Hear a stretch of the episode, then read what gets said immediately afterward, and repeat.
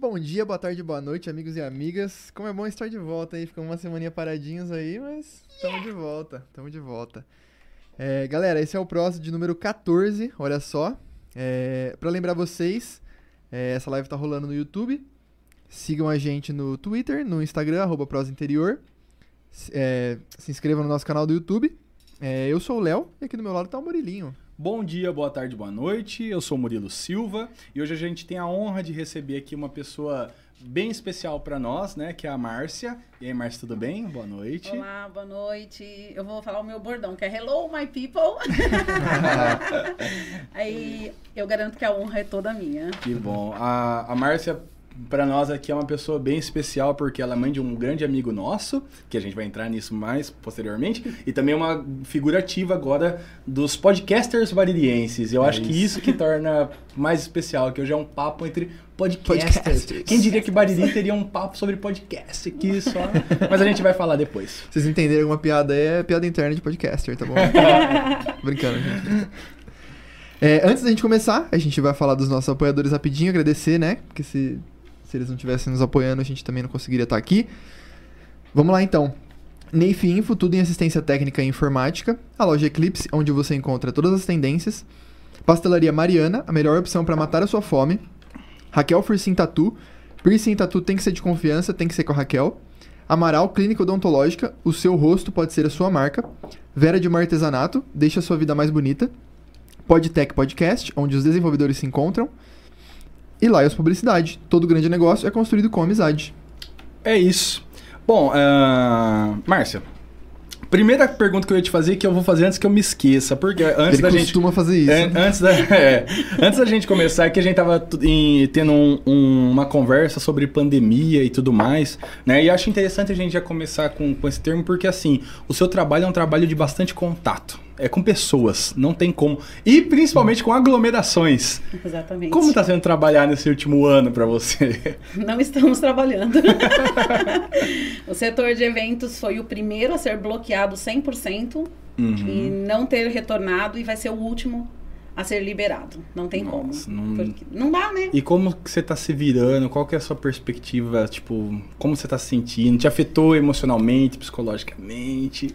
Ó, Acho que psicologicamente não, porque eu acho que já para trabalhar nesse ramo você já tem que ter um psicológico muito forte, porque não é fácil lidar com pessoas. Uhum. Principalmente quando eu ainda assessorava é, o psicológico de uma noiva, porque ela surta, né?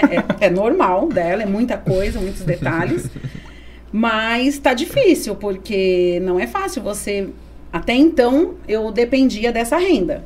Era o que era o que pagava minhas contas. Sim. E quando eu vi que realmente a coisa não ia acontecer, porque a gente tinha expectativa que esse ano estaria tudo normal, estaríamos festejando uhum. e de uhum. repente a coisa deu uma piorada. Acredito que esse ano não volte, se voltar com muitas restrições. E assim, eu sempre fui uma pessoa que nunca fiquei parada. Eu não consigo, se eu ficar parada, eu entro em depressão. Então eu sempre me virei né? Já fiz de tudo, você nem imagina as coisas que eu já fiz. A gente vai querer saber. Exato. E aí tem o meu marido, né? Claro que trabalha, então deu para aguentar tranquilamente uhum. as contas em casa, mas eu me viro, eu faço kit de suco detox para as meninas, para vender, eu já fiz bolo, fazia marmitinha fitness. Eu não sou uhum. nada fitness, mas fazia para as meninas. E foi assim que eu fui me virando. E aí, a partir de janeiro desse ano, com toda essa crise, eu consegui um emprego. Você conseguiu tá. se renovar. É, eu, né, hoje eu tenho um trabalho fixo, então eu trabalho no horário comercial de todo mundo ali. Uhum. E fora isso, eu faço ainda os kits detox, eu cuido da, administrativamente do espaço Encantare né? E aí tenho também a parte de celebrações e agora ainda uns contratos de casamento que ficou para trás aí que a gente vai cumprir. Então, é sobre isso que, eu, que, que surgiu uma dúvida aqui, porque eu não conheço nada do ramo de, de casamento, eu fui em pouquíssimos também. É, como que funciona essa parte assim, tipo assessorar a noiva, tipo assim, você fecha um tanto, você fala assim, é, eu não sei os números, mas uhum. vamos supor, é tanto aqui para eu te ajudar, e aí você realiza o sonho da noiva? É, a parte da assessoria, hoje, na verdade, nós somos os olhos da festa, o braço direito da noiva. E eu costumava trabalhar com pacotes. Por quê? Porque tem noivas que gostam de elas colocarem a mão na massa, então elas vão fazer o convite, elas vão atrás de tudo e a gente faz uma assessoria mais pro final para organizar, ver se tá tudo ok, se não tá faltando nenhum fornecedor e executa então através de um cronograma, um roteiro e no dia a gente vai com a equipe e faz a execução disso. E tem os pacotes completos, que é aquela noiva que tipo, tô perdida, não sei por onde começar, não conheço nenhum tipo de fornecedor, não tenho tempo para ficar cuidando disso. Me então ajuda, a de gente Deus. que vai atrás de tudo, 100% da festa. Então sempre cota dois, três orçamentos, claro que a gente não define quem vai ser o fornecedor. Mas é a gente que cota dentro daquilo que ela quer, dentro de um orçamento que ela tem. A gente bate um papo antes para entender qual é o sonho dela, o que, que ela tá pretendendo do dia dela, porque cada noiva tem um estilo, cada noiva tem um sonho. Hum, eu acho que deve ser a hora que a pessoa fica mais criteriosa possível. Eu acho que é a hora do casamento, né, Porque velho? ela começa a observar tudo. Ela, ela começa a ir nas igrejas, ver, aí ela já começa, aquilo eu não quero, aquilo não deu certo, se a minha cerimonialista fizer isso, eu mato ela. É mais ou vezes é menos sonho da assim. pessoa desde sempre, né? Tipo, pô, o sonho da minha vida é me casar. Então ela já imagina desde sempre, planeja tudo. É. E aí sobra E- pra quem, né? Pra gente, e, e é assim, é, eu sempre brincava com a minha equipe, né? Eu ia buscar as meninas pra gente ir pra festa. A primeira coisa que era a pergunta que eu fazia não era nem oi, tudo bem, era, viu? Pegaram a culpa? Estão levando a culpa, então vambora. Porque não adianta, a culpa sempre vai ser da equipe de cerimonial. Não tem jeito. Por mais que a, a noiva tome aquela frente que você falou lá no começo, tipo, ela ajeite tudo e tal, aí se alguma coisa der errado, A vai... culpa é nossa, porque Hum. sempre aquela história, você foi paga pra verificar, você foi paga pra conferir, você foi paga pra resolver o problema, então a culpa sempre vai ser E de cerimonial. cabeça, óbvio que eu não quero que você cite nome nada, mas você lembra assim, o negócio que mais deu errado, que você mais passou. Ah, meu Eu, Deus! eu tive dois eventos que me marcaram, na verdade, com, com coisas que deram errado. Que foram dois que ficaram marcados mesmo assim dentro de mim. Um, embora eu não tivesse, entre aspas, culpa, eu me sinto culpada. E um outro que não tinha nem como eu me sentir culpada, porque foi um, nossa, um negócio assim. Um foi que, na verdade, a, a noiva tinha ganho de presente uns portas-guardanapos, é, um- umas caixinhas para pôr bem casado de, de, de presente. E esse tipo de, de utensílios, assim, a gente sempre leva antes no salão. Então, né, no dia do evento, o que acontece? Na semana, a gente faz um checklist de tudo que vai ser usado. A gente passa lá na casa da noiva, confere, recolhe tudo, fica com a gente. E no dia do evento, a gente sai distribuindo cada coisa no seu lugar. E essa função de pôr o porta-guardanapo, de arrumar os bem casados, é do buffet, né? Eles que montam as mesas postas, né? Onde põe o copo, onde põe o talher. Então, eles que colocam o guardanapo dentro desse porta-guardanapo. E eu deixei a cargo de uma pessoa do buffet, de um garçom que estava lá trabalhando. Cheguei lá, entreguei, coloquei tudo em cima lá da mesa e fui fazer minhas outras coisas. E acabei indo embora, me arrumar para ir para cas- né, pra, pra igreja, tudo. E na hora que nós chegamos ali, acabou o casamento na igreja, chegamos na festa, tudo a coisa acontecendo, você recebendo convidado, porque aí é a hora que você surta, né? Porque Aham. você vai receber e vai colocar para onde senta, onde não senta. Foi quando a convidada que deu o presente chegou na gente e falou: Viu, cadê os porta-guardanapo? Meu, aquilo você gela inteira. E o pior é que na hora você nem sabia, né? Então, aí é isso que eu te falo. Eu não tive culpa porque eu cumpri o meu papel de entregar para. sim. Você levou até o local. É, mas eu tive culpa. E aí a porque se eu pessoa- É tivesse você ido primeiro no cobrado, né? salão antes de ir pra festa, eu teria percebido que não estava ali. Hum, Me serviu de lição, porque hoje o que, que eu faço? Não consigo ir pra igreja antes de passar na festa, ver se tá tudo ok. Ou eu já deixo uma pessoa da equipe lá verificando esses detalhes, enquanto a outra equipe tá. Sim. Tudo é aprendizado. E onde Com tava? certeza. Então, aí foi aquela confusão, né? O buffet, não, vocês não me entregaram nada, sim, eu entreguei, eu deixei aqui, não, vocês não entregaram. E aí eu fiquei muito nervosa e eu sou assim, eu gosto de. Eu sou uma pessoa de uma palavra só, entendeu? Se eu falei que eu fiz, eu fiz, e eu, se eu não fiz, eu não fiz, eu vou assumir. Aham. Mas eu tinha feito. Eu entrei dentro da cozinha do buffet e fui revirando tudo que era deles. E tava, eles tinham pego. Quando eles chegaram para descarregar as coisas, eles pegaram as duas caixas e enfiaram debaixo da pia. Hum, E colocaram as caixas de taça deles na frente.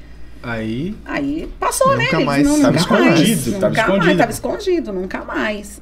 E a noiva ficou muito sentida. Eu fiquei muito sentida, eu chorei muito, eu lembro depois que passou, porque pensa, gente, é um sonho dela, ela pensou em cada detalhe, né? E aí você se culpa, porque você fica com aquela, poxa, eu poderia ter passado lá antes, por que, que eu não fui? Uhum. Né? Aquela coisa da confiança, pô, conheço o buffet, nunca deu problema. Aí eu aprendi que não, eu não confio em ninguém, eu confio em mim, acabou.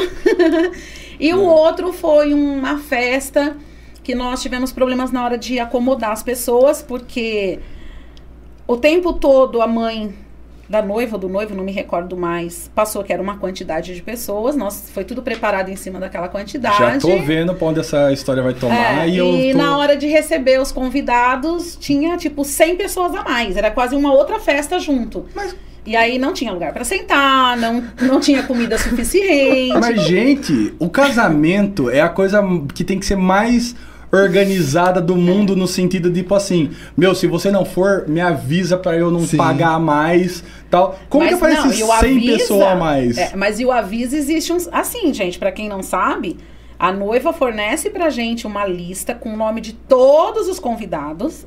Com os telefones na frente. Hoje não tem mais aquele cartãozinho ligar até o dia tal. É a gente que liga hoje. Então eu ligo, ah, oi Murilo, eu sou assessora da fulana. Queria saber se você vai. Eu pego o seu nome completo, porque a gente tem uma lista na porta. E o que acontece muito que dá esses problemas é que é assim. Você vai fazer uma festa, você põe lá 100 pessoas na sua lista.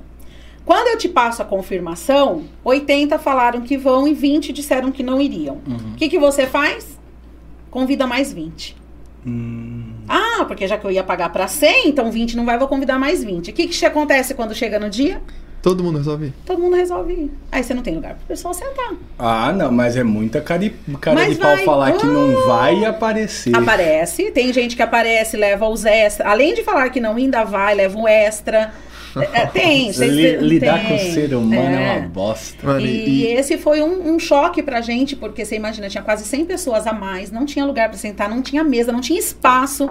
O buffet tinha servido os frios, tivemos, tipo assim, limpou os frios, né? Porque. É assim, claro. Aí nós tivemos que servir a janta antes da noiva fazer a entrada dela, porque o povo brigando porque queria comer, porque foi, foi, O foi, casamento da família Buscapé.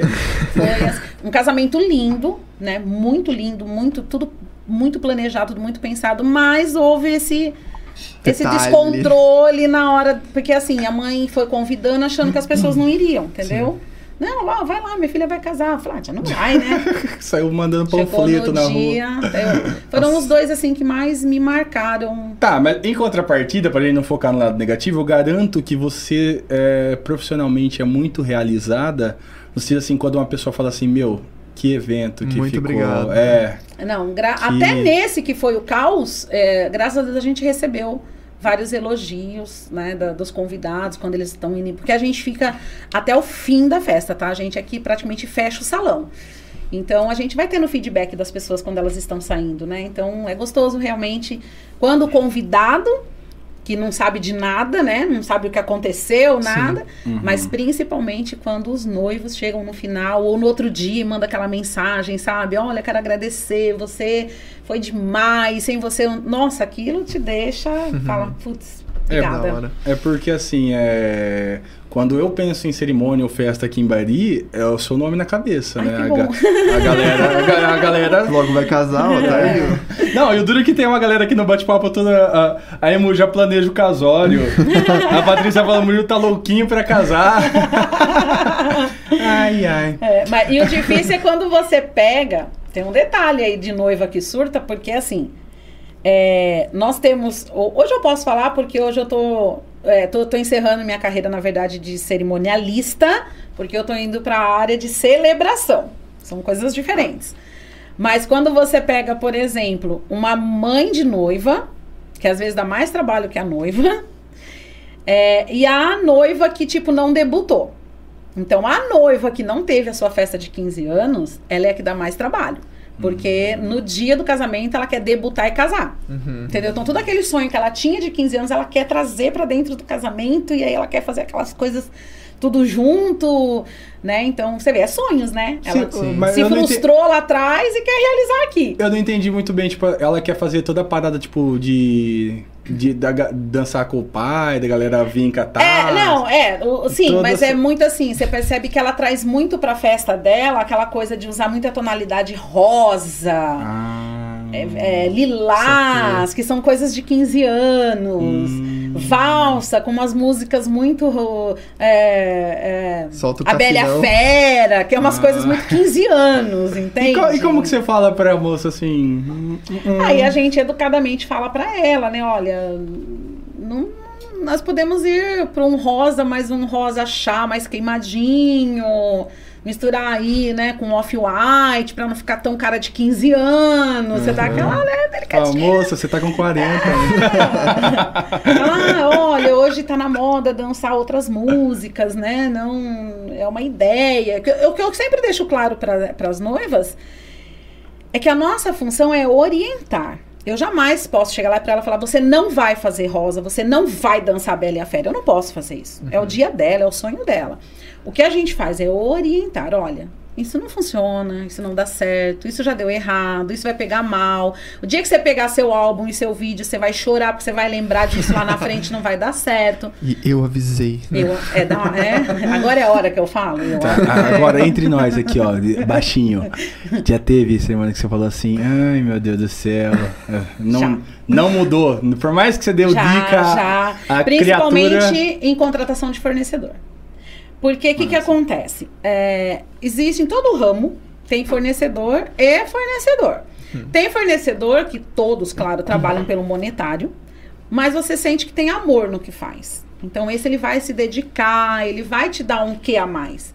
E tem aquele que só vai pelo dinheirão mesmo, entendeu? Hum, Esse cara que só vai pelo dinheiro, com o perdão da palavra, ele tá cagando e andando pra sua festa. massa. Entendeu? Ele, então, ele- se a Depois noiva. que con- vendeu, foda-se. É, né? se a Tipo, noiva contratou rosa, no dia ele não achar rosa, ele vai pôr girassol. E si- simples assim, tipo, não tem. Por isso que a gente tem que estar lá, pra brigar, pra pegar o contrato, esfregar lá, falar, não, senhor, era isso. Nossa, mas tem gente que tem essa cara de pau assim. E como tem. Por isso que eu sempre falo para as noivas: a primeira contratação tem que ser da assessora. Porque nós, assessora, nós trabalhamos com todos os tipos de fornecedores. Então a gente sabe. Claro que eu nunca vou chegar, por exemplo, em você e falar assim, viu, olha, não vai contratar o tiozinho ali não, porque ele não é bom, ele é ru-". A gente não faz isso. Porque a gente trabalha com todo mundo. Mas a gente sempre dá aquele toque sutil, né? Olha, não podemos ver outros orçamentos, né? Não podemos buscar uma outra opção para você pesar na balança. A noiva já vai entender que aquele fornecedor deu problema e tudo mais. E, e como é que funciona essa questão assim? Olha, Eu tô, eu tô mega curioso, né? A galera tá achando que. É, galera, vocês estão entendendo o que tá acontecendo aqui. É, meu dinheiro, vou vender meu carro. É, então. É, Como que funciona, tipo assim, quando a galera chora muito o preço? Porque assim, tem todo aquela, aquele clichê que se custa 10, quando vai casar custa 100. É. É. E aí, como que fica, tipo assim, a você fala assim, pô, mas esse daqui é o melhor, tá? A pessoa fala, não, mas não dá pra pagar, e é isso e aquilo. Co- Como que vocês têm esse jogo É. de cintura pra lidar com a questão financeira do casamento, que a gente sabe que, que É pesa, às complicado, porque Aham. eu falo que casar é construir uma casa. Você acha que você vai gastar X, você gasta YZ e o abecedário inteiro. Não adianta. Na verdade, a gente tem que é, dar um choque de realidade para a noiva. Vocês não sei se assistiram aquele Irmãos à Obra? Sim. O que, que eles fazem? Eles levam a pessoa fala o que, que ela quer. Ah, eu quero isso, eu quero lustre, eu quero a melhor banda. Tá bom. A gente monta tudo pra ela. Tá aqui.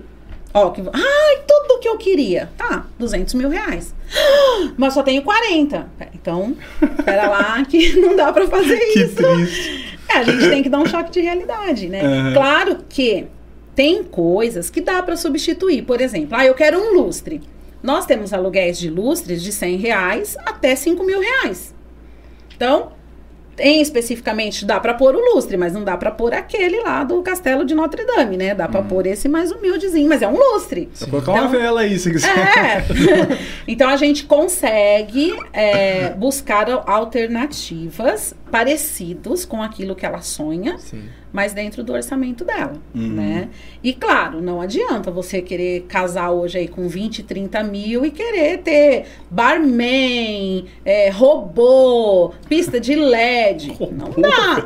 É, porque tem uns robôs assim que entra. Porque É uma equipe, na verdade, que chama Drum Live, Uhum. né? Então eles, no meio da festa, eles fazem uma animação, eles entram com danças, tem os Hum. batuques, e aí chega uma hora que tem o, o Megatron, que é o robozão lá que interage com a galera, ele é todo iluminado, tem o CO2 lá, que é o... Que, Uhum. enfim, e tem quem gosta, Ah, sim, claro. né? E, só que aí é aquela história. Custa. Din, din. É. Ca- Cada coisinha que você vai colocando sim. É tudo Vai. mil pra cima, tá? Acho que a única coisa que fica menos de mil é convite. Achei que Quer você ia ser- falar banda. Tô ligado. Não. Não, mas a banda de casamento geralmente é uma... É, É, aquela- depende a- da a banda, né? Depende da banda, você vai gastar acima de 5 mil. Uma banda. É. E mesmo assim, sendo uma, uma coisa que vai uma grana preta, eu vejo assim que tem uma galera assim, por exemplo, não é muito rica e mesmo assim faz questão de investir num, Sim. num casamento, porque, tipo, é, é que nem o Léo falou ali no começo, né? Tipo, é, é o sonho da vida, principalmente, não que não tenha homens que tenham sonho de casar na igreja e tudo mais, que tem também, mas principalmente da, Da da, da mina, né? É, da noiva. E muitas vezes. Nossa! Queria falar que o Ellison matou a gente do coração. Não, eu não sei. Eu não sei se saiu aí, velho. Parecia que. Um tiro! Não, achei que eu tinha tomado um choque. Parecia, mano. Ele Eu colocou, ele colocou a mão ali e fez. Pá! Veio! Eu falei, ué, isso morreu. Todo mundo bem aí em casa também. Ué, isso, o que, que você fez, velho? Não, tudo bem, eu achei que você tinha morrido. Eu falei, caraca, você tomou um choque ali. É, esse vai ser o corte, galera. Acho que foi só um barulho. Ellison, não sei se você diminuiu, mas o meu, o meu pelo menos ficou um pouquinho mais baixo agora. Não sei se... É, O meu tá Eu normal. acho que o barulho foi muito alto, seu ouvido ficou É, É. o, meu tá Não, normal. tudo bem, tudo bem. É, aqui tá normal pra Talvez mim. ele seja surdo mesmo, mas... É, eu tô meio surdo. Descarga elétrica que o cara tomou ali, velho. Todo mundo bem? Todo mundo Todo mundo bem. Voltei. Voltei. Sorte que ninguém tá com dor de barriga, porque senão essa tinha, essa tinha assustado, hein? Caramba. Onde estávamos? A gente tava falando sobre o sonho das meninas que, né, que Exato. querem. Tá ve- vendo como às é vezes, bom ter uma podcaster aqui? Porque eu já tinha esquecido já. Às vezes a pessoa não tem aquele dinheiro todo, mas ela se prepara para aquilo, né? Ela já faz um. Tem noivas que fecham casamento com a gente com dois, três anos de antecedência. Então elas já juntaram uma grana e ela chega com os sonhos e fala: olha, não dá. Então, tudo bem. Então, a gente quer isso daqui, nós vamos adiar o casamento e nós vamos juntar a grana e vamos contratando e quer porque quer. E aí tem aquela história também da. Porque antigamente, quem pagava as festas eram os pais, né? Eram os pais que bancavam, né? Os filhos iam casar, então eram os pais. Tanto que nos convites iam, né?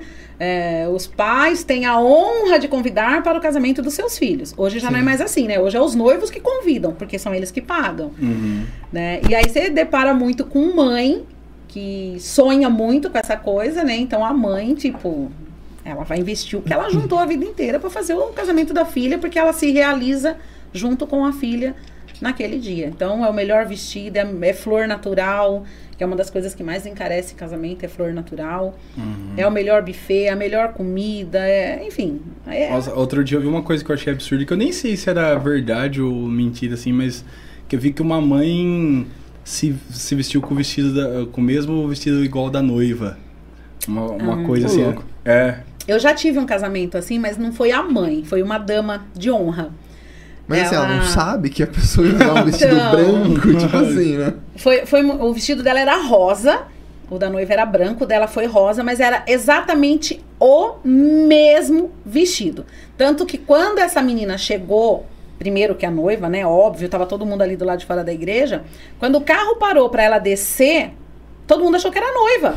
A galera começou fotos. Não, e a gente começou todo mundo, como assim a noiva descendo? Eu fui lá, né? Aí quando a gente viu, não, era só a dama de honra. Com o mesmo vestido. Com o mesmo vestido, gente. O mesmo, o mesmo, sem tirar. O mesmo. Inclusive, ela tava com um colar gigantesco, assim, que brilhava, cabelo. Eu falei, gente, mas. A noiva sabia disso? Não, foi pega de surpresa também. Foi muito. Foi uma situação muito.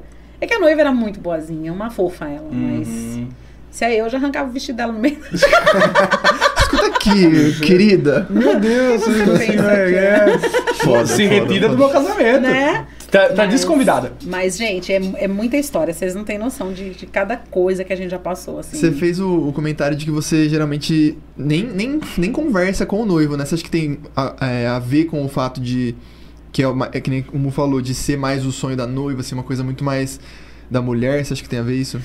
Sim, mas assim, é, na verdade, ah, hoje, hoje a gente percebe que os noivos estão acompanhando mais as noivas nas reuniões, nas visitas técnicas, né, conhecer fornecedor. Hoje, de uns, sei lá, uns 4, 5 anos pra cá, a gente percebe que os noivos têm mais interesse. Há um tempo atrás, não. A gente ia conhecer o noivo, tipo assim, na reunião final. Sabia nem quem era, né? Era tudo com a noiva, com a mãe da noiva, com a família da noiva, as tias, as madrinhas, era tudo com elas que era resolvido. E agora, de uns 4, 5 anos pra cá, os noivos começaram a ter um pouco mais é, de interesse, de que participar.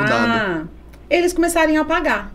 Eu acho que. é. Eu acho que isso. Acho que quando mexe no teu bolso, você quer ver o que você tá contratando, entendeu? Quando é Entendi. meu pai que tá pagando, o que vinha é lucro. Aham. Né? Na minha visão, posso estar errada, mas eu sinto isso. Sim, Porque claro. a gente percebe que eles perguntam muito, né? Entendi. Ah, mas quanto é? Ah, mas dá, que nem aquilo que você falou, dá pra dar desconto? Ah, mas se eu pagar à vista? Então você percebe um interesse. Porque ele não vem, tipo, Maior. dando uma sugestão, falando, nossa, mas e se aqui tivesse uma cortina, não sei o que, não é isso que ele vem fazer, né? Ele Não, vem, tipo, ele- mas e se desse ele vem pra- ver o que você tá oferecendo, Aham. como vai ficar e o quanto ele vai ter que pagar ali, Entendi. os dois juntos, né? Porque Entendi. hoje é os noivos que juntam, tanto a noiva e o noivo, né? Por que, que você acha que acabou assim a coisa do- do- dos pais bancarem a- as cerimônias?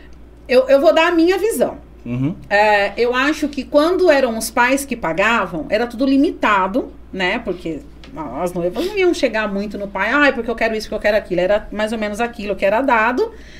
E os pais tinham muita liberdade de convidar outras pessoas. Eram, eram diferentes os casamentos, na verdade, né? Então os pais convidavam, né, a amiga dela lá da não sei da onde. Então era um casamento para os pais e não para os filhos, né? Então eles curtiam, mas não tinha tanta, né? E aí quando começou a mudar isso, dos noivos começarem eles investirem naquilo que eles queriam, então eles convidam. Então hoje tanto que a gente vê hoje em festa, é, mais a moçada mesmo, a turma deles. Tem lá, lógico, aquela mesa, né? que Então, mãe, você tem direito a convidar aí três amigas, entendeu? É, mas Ah. Inverteu a coisa, Sim. né? Então, eu acho que é isso daí. Eu acho que vem muito da coisa histórica também, né? Tipo, antes do casamento era, uma, era um jogo de, de poder até, se for ver. Tipo assim, ah, tem a família tal, a família tal. Mas isso há muito tempo atrás, né? E aí vamos juntar as terras aí, aí, tipo, era- uma coisa pensada pra isso, né? Então acho Uhum. que ser dos pais, pelo menos na minha visão, Sim. né? De, de pouco conhecimento, assim, mas eu acredito que venha daí. De, tipo, é os pais que É, vão fazer porque eles que né? querem. algo sabe? mais tradicionalista. É, não, exato, assim. mas bem mais, entendeu? Tipo, Sim, sim. de É. vamos juntar as terras ali e é os pais Tanto que vão que, decidir. nessa época não, não tinha se, é, tantas atrações dentro de uma festa. A noiva ela casava 100% de branco, era buquê branco, era sapato branco, era tudo branco, Uhum. né? Então era muito aquela coisa muito tradicional É mesmo, muito época clássica, ela né? era pura, mano. Né? Aos olhos do pai, né? então. Não podia antes do casamento. É, mas tinha muito isso, né? Hoje não, hoje você vê noivas ousadas, né? Que casam com sapato vermelho, buquês coloridos, e dentro da festa tem até, gente, tem até escola de samba que vem tocar no meio de uma festa. Você tá lá Eu já achando. fui no casamento que teve uma escola É, de samba. tem a escola de samba, as passistas lá de fio dental Sim. e samba e então tem muita atração, né? Aham. tra- Na verdade, casamento hoje se transformou num verdadeiro evento Sim, sim. né? Não é mais uma festa social para a família, é um evento.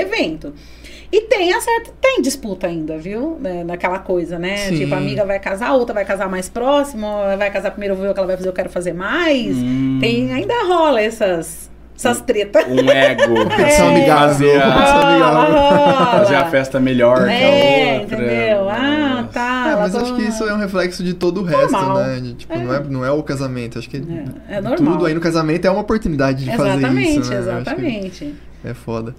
É, você falou de, de impedir noivas de pirarem. Pode acontecer. Você já topou com alguma que quis fugir? Tipo assim, falar assim, não vou mais, não Fugir não, mas eu tive uma noiva que. Nossa, a história dela foi muito engraçada, porque ela me contratou o pacote completo, a gente contratou tudo pro casamento. E um belo dia ela me liga e fala assim: Olha, não vai mais ter casamento. Eu, oi? Perto. Mas da um- é data? isso que eu ia falar, belo dia, quanto tempo antes da Ah, data? uns. Olha, acho que uns nove meses antes, assim, Uhum. um tempo até considerável. não vai mais ter casamento. Como assim? Eu falei, não, não vou mais, a gente separou, a gente largou. Ah, mas isso é passageiro, né? Acontece. Não, não, não, não vai ter mais, não vai ter mais. Só que ela já tinha pago, tipo, uma boa parte dos fornecedores. Não tudo, mas, né? Tipo, 20% aqui, 30% ali, 50% ali. E aí Nossa, depende o que é da- pior ainda, eu acho, né? é, porque depende da cláusula, você não tem o dinheiro de volta. Né? Porque todo mundo investe o dinheiro, Uhum. enfim. Sentei com ela, conversei e falei pra ela assim, falei, olha, e aí? Vai perder essa grana? Ou vamos dar continuidade, você vai fazer aniversário próximo do casamento, a gente transforma isso numa festa de aniversário. Ai, adorei. Beleza, vamos dar Ah, continuidade. isso aí Pô, foi massa, legal, massa, pô. Massa demais. Calma lá, gente. Ai, meu Deus. Tá. Ai, meu Deus. Estava massa até agora. É, aí fomos lá, trocamos o vestido de noiva por dois vestidos de gala, né? Fizemos algumas adaptações. ah. Passado um tempo, ela me manda mensagem. Aí faltando, por exemplo, três meses antes do casamento, dois meses antes do, do- do aniversário, né? A gente vai ter que fazer voltar tudo pra casamento. Ah. Aí eu falei, por quê? Ah, porque a gente voltou. Ah, pelo menos é com o mesmo cara. É. Eu, eu, por um segundo, eu também achei que ela fosse falar porque eu achei outra A pessoa. gente voltou. Falei, ah, tudo bem, menos mal, é só trocar vestido e tal, não sei o quê. Só que aí o que, que aconteceu? Foi, foi, aconteceu uma coisa muito, muito, muito, muito desagradável mesmo, que foi assim, ela foi levando isso pra frente, né? E a gente correndo atrás, a gente montando, a gente indo. E quando chegou ali nos 10, 15 dias antes do casamento, aí já casamento de novo, a gente começou a perceber aquela enrolação, porque todo mundo que trabalha com evento recebe até 10 dias antes da festa, tem que estar tudo pago. Né? Ninguém vai lá trabalhar para receber depois. Ah, sim, claro. E aí a gente via que a coisa não, não fluía, não acontecia, não vinha, não ia, não ia, não ia, não ia, não ia. Faltando uma semana pro casamento, eu catei o carro e fui lá e falei pra ela, falei, ó, a gente precisa sentar e conversar, porque o buffet falou que não vem, não sei o que, não vem. Aí ela foi contar uma história de que tinha sido assaltada, que clonaram a conta dela, roubaram o dinheiro dela. Ah, você fez BO? Ah, não, eu não fiz. Ah, enfim, gente, ficou uma história meio estranha. Uhum. E hum, aí vamos nós... Roubaram o noivo também. Miguel. Um Miguel. E aí a gente acabou cancelando tudo, foi uma situação chata. Aí você manda mensagem pros convidados, o convidado te xinga, porque tipo, como assim? Já comprei o presente, já aluguei meu vestido, uma semana antes vocês fazem isso. Nossa, mas numa dessa, Ah, certo era falar pra noiva, cancelar. Fala, minha filha, você cancelou. Não, você... mas viu, Manda era a aí. época de WhatsApp já? Já. Eu mandava o contato da noiva e fala com ela. É. Fala com a Arlinda aqui, ó. É. Foi uma situação muito, muito desagradável. Mas em Bariri, há muitos anos atrás, eu não era assessora ainda, eu era meninona ainda. Nós tivemos um caso de uma noiva que não apareceu. Hum, Nós tivemos caralho. um, caso na matriz. Que pra mim isso é muito coisa de filme. É uma coisa É, muito mas tipo. ela não É. apareceu. Aliás, aí? nem ele. E aí? ah, Ah, então tá. Eles foram casar outro aí, lugar, assim. aí tá em casa, pô. É, só que todos os convidados estavam lá, A a, festa igreja tava paga? decorada. é, Ah, não sei se eles chegaram a pagar. Ah, porque se eu falo, Eu soltava. vamos tocar um pau aí, É, né? não, mas Então, foi, não foi trash esse daí, porque imagina, tinha parente deles de São Paulo aí, Nossa, na, foda. na igreja, tudo, e dá uma hora de atraso, duas horas de atraso, e liga pros dois, cadê os dois? Sumiram. Pô, mas numa dessa também a pessoa tem que ter consciência de que, tipo assim, não sei se você foi cobrada de alguma forma por conta disso, mas tipo assim, não é culpa sua, entendeu? O, É. o noivo, a noiva não quiser aparecer, o que, que você vai É, fazer, não, entendeu? não tem o que fazer. É, eu acho que, fazer. sei é lá. aquilo que falou. Se, se tá paga a festa, eu levo todo mundo pra dentro da festa e falo, vamos curtir. Solta aí, solta aí, DJ, nem tem nada. É, vamos curtir. Sim. Mas, na verdade, não, né? Não, não. Na verdade, nessa época aí, eu era muito menina ainda, Uhum. nem era assessora, nada. Eu lembro, só que eu fui na porta da igreja, porque já rolava os comentários de que a noiva não ia aparecer. E aí eu fui lá pra ver se era verdade. Realmente ela não apareceu mesmo. Nossa. Que doideira. Pra, é, foi o que eu falei, pra mim é coisa de filme isso aí. É. Noivo não aparecer, aí começa. O filme começa buscando Come- a noiva, é, entendeu? É, a noiva em fuga. Que doido, que doido. Nossa. Mas foi É, isso daí. E, Márcia, deixa eu te perguntar. A gente sempre começa falando sobre a infância da pessoa, né? e a gente Ah, já começou tá. conversando e foi Já- assim. já fomos não, lá. mas a gente adora isso, é um papo. Aham. Mas conta aí, você é daqui mesmo? O que que. Sou. Conta, conta mais da sua infância. Nascida e criada na cidade de Bariri. Uhum. Ah, sete irmãos, hoje dois falecidos já. Uma infância difícil, não foi fácil, Uhum. uma infância bem pobre mesmo, né? É, meu pai era alcoólatra, minha mãe se matava de trabalhar para poder dar o mínimo, o mínimo pra gente dentro de casa. A gente não via, praticamente a gente nem via a nossa mãe, que ela saía 5 horas da manhã de casa para trabalhar e trabalhava, fazia hora extras, né, para conseguir uma renda um pouquinho maior. Então ela chegava em casa 9 horas da noite. Então, ou seja, ela saía, a gente estava dormindo, ela chegava, a gente estava dormindo. Ah, fui estudei aqui em Bariri mesmo, né? Mas eu engravidei muito nova, né? Com aquela pessoa que tá ali. A ca- a cara dele de culpado. Mas eu sempre tive uma infância assim muito criativa, a gente brincava muito, inventava muita coisa, né? Imagina, quatro irmãs, né? E na escola sempre fui boa aluna, tentei pelo menos ser, né, boa aluna. Mas a gente tra- trouxe, hoje não, hoje graças a Deus eu me libertei dos traumas. Mas a gente tinha muito trauma, sabe? Da escola, aquela coisa de é, não ficavam com a gente porque o pai era alcoólatra. É, ou na, na época que eu era criança, era um negócio traumatizante. A gente. Porque a nossa infância foi uma infância assim, imagina, meu pai bebia, gastava o dinheiro que ele recebia da aposentadoria dele com bebida, Uhum. né? Quando acabava o dinheiro, ele pegava até as coisas de dentro de casa para vender. Então, né? Quando ele tinha as crises dele de, de querer beber, era assim, ficava caído pra rua, enfim, era um alcoólatra. Então, minha mãe trabalhava para poder pôr pelo menos a comida dentro de casa. Então, a gente não, não teve infância de ter brinquedos, de ter roupas. Imagina, a gente ia pra escola com o que ganhava das pessoas. Né? Foi uma infância. Na verdade, assim, eu a gente fala até hoje, né? Eh, Nós éramos em sete irmãos. O sete teve tudo para ser tudo perdido, drogado, kenga, tudo. Porque a gente foi criado praticamente abandonado, assim, entre aspas, né? Que minha mãe era muito guerreira mesmo. Minha mãe foi, nossa, uma pessoa até hoje, né? Uma pessoa maravilhosa, iluminada, que aguentou os trancos e barrancos ali. E aí eu, muito nova, comecei a trabalhar com 10 anos de idade, já trabalhava de empregada, porque muito desprezo na escola, né? Via muita coisa, muita vontade de comer as coisas. Então eu quis trabalhar cedo para eu poder ter minhas coisas, né? Eu queria, eu queria comer Danone, gente. Eu não sabia o que era Danone, via aquelas porcaria na televisão lá, ficava com as lombrigas, né? Era um Sim. negócio. Só que a gente era muito criativo, tá? Isso eu preciso contar para vocês. Por favor. Cara, Quero saber como que ela fez Danone. não era o Danone, era a imaginação do Danone. Era assim, ó. Na época do Danone, que tinha aqueles, o- os chandelle da vida lá, né? Então, na propaganda, a menina pegava os dois, assim, quebrava, né? Que assim, nossa, aquilo pra gente era um negócio... Ai, né? O que, que a gente fazia? Tô com fome. assim, Mas o que, que a gente fazia pra brincar que a gente tava comendo Danone? Tinha laranja, porque fruta, graças a Deus, no quintal do meu pai nunca faltou, né? Tinha banana, abacate. Eu tenho raiva de banana até hoje. Mas aí a gente descascava a laranja e cortava no meio, mas não cortava até o final. Cortava ali sobrando um pedacinho, porque a gente Vou dar o tá. Danete. né? E aí tinha aquele flan que o pessoal virava no pratinho, na propaganda, e tinha um pininho em cima, né? Que destravava pra entrar o arzinho pra calda cair. Gente, aquilo era um negócio que, tipo, não, não sei quando eu ia comer aquilo. Mas a gente era criativo. Então a gente pegava a xicrinha de café. Minha mãe fazia muita polenta pra gente comer, né? Então ela fazia aquele mingauzinho.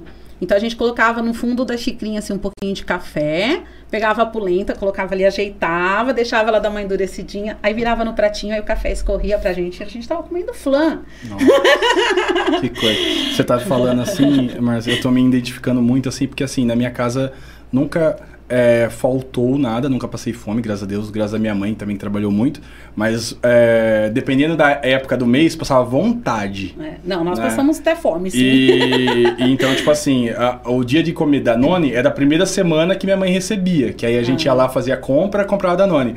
Aí no resto do mês, eu lembro até hoje, cara, tinha um, um suco que chamava Nutrinho. E ele podia fazer com água ou com leite. E aí, tipo, qual que era a minha, o meu negócio pra ter algo tipo parecido com Danone? Leite com nutrinho de morango, fazer lá e colocava no, no congelador. A hora que ele tava meio congelado assim, é, aí você vinha e ficava raspando. É, Danone, né, Danone, cara? Então eu tô me é. identificando com isso que você tava era, falando. mui- era umas coisas surreal. Salada de fruta pra gente era a mexerica que tinha no quintal, a banana que tinha no quintal e mamão.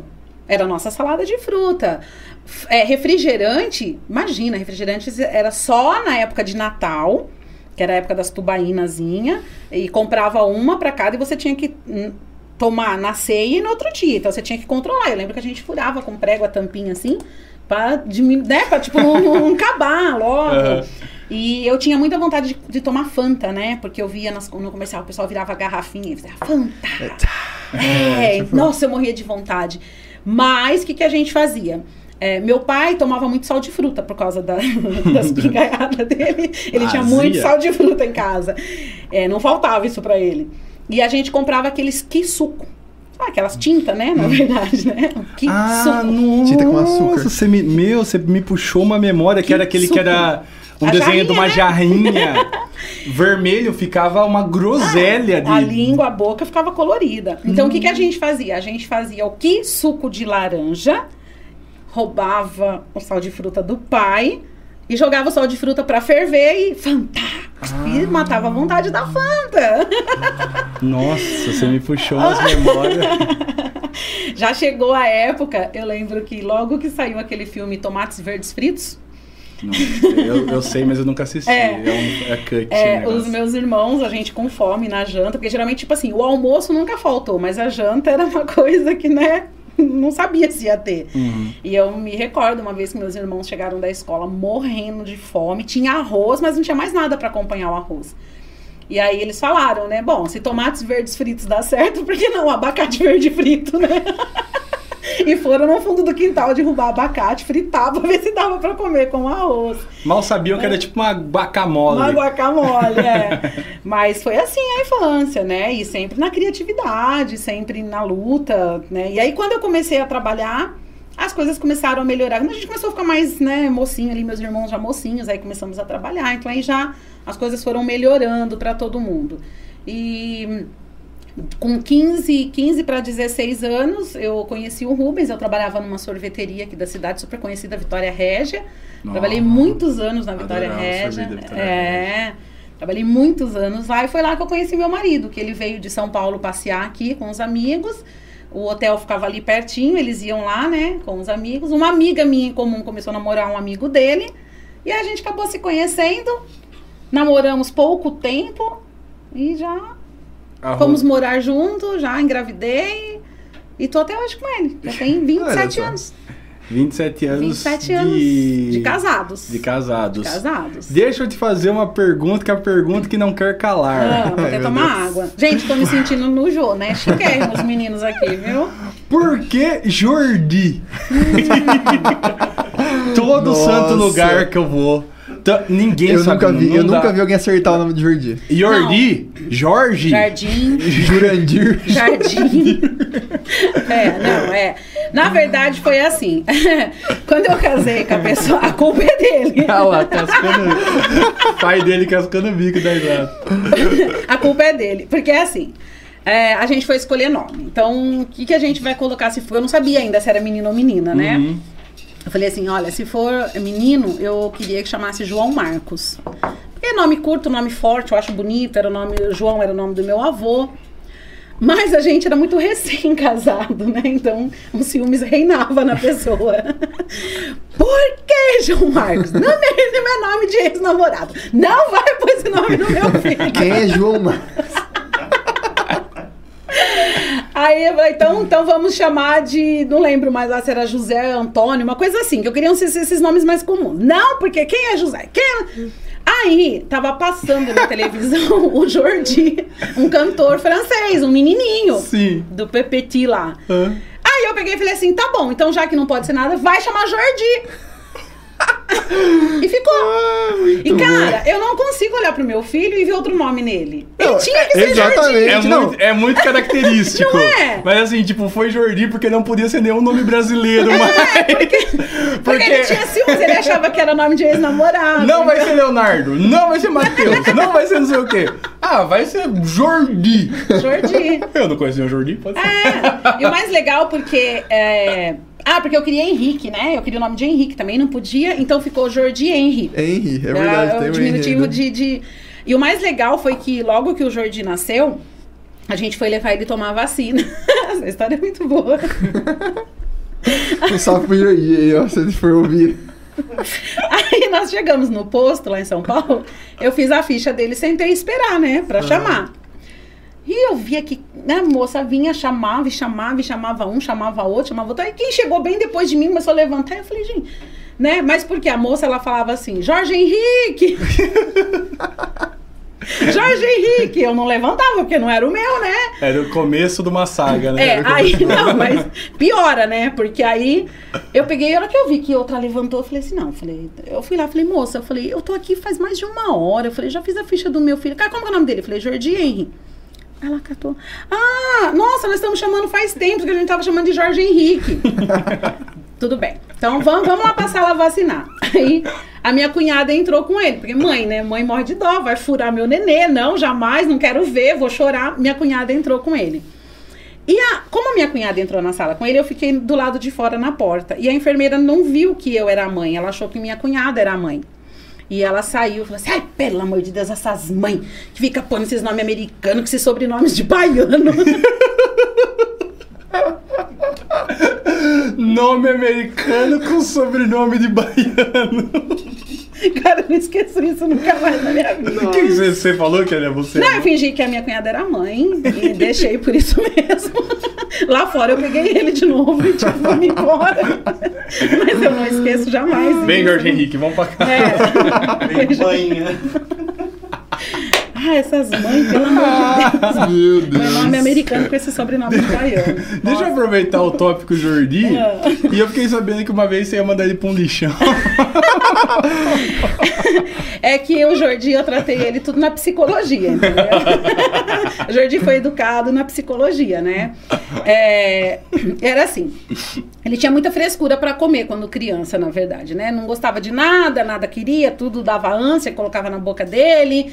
Então ele sempre foi muito, né, dodóizinho, quando ele era muito pequenininho. E eu já tava de saco cheio, né? de- tudo que fazia não tava bom, não queria, não queria comer, não queria comer. Aí um dia eu tava passando roupa, né? Eu lembro que eu, eu tinha tirado as roupas do varal e tava passando roupa e falando pra ele comer. Ele, não, não, não, porque não, porque não, porque não. Falei, tá bom, Jardim. Falei, não precisa comer. Falei, não precisa comer. Eu falei, sabe por quê? Porque tem um monte de criança no mundo passando fome e você fica aqui com frescura, com um monte de coisa que você tem pra comer. Eu falei, sabe o que eu vou fazer? Sabe por que, que esse monte de roupa tá aqui? Falei que eu tô arrumando a sua mala, você vai passar uma semana lá no lixão com as crianças. Falei, aí você vai fuçar lixo, aí você vai dar valor no que a mamãe faz pra você. Ele ficou me olhando. E imagina, eu dobrando aquelas roupinhas dele, né? E na cabecinha dele que, tipo, eu ia mandar Está pro- acontecendo. meu, minha mãe vai me mandar pro lixão. E aí, tadinho, começou a chorar. Não, mãe, não, mãe. Eu falei, então você vai comer? Como? Como? Acho que ele. Tomate que ele odiava, ele passou a comer judiação, né? Porque- Funcionou. Funcionou. Funcionou. Terror psicológico, mas funcionou. As psicólogas. Terror psicológico, mas funcionou. Ah, mas eu acho que o Jordi é um cara muito de boa. Acho que isso aí não foi uma. É, Ah, gente, hoje ele tira, tira sarro, É, brinca, não, né? é, eu não sabia dessa história porque ele conta história. zoando.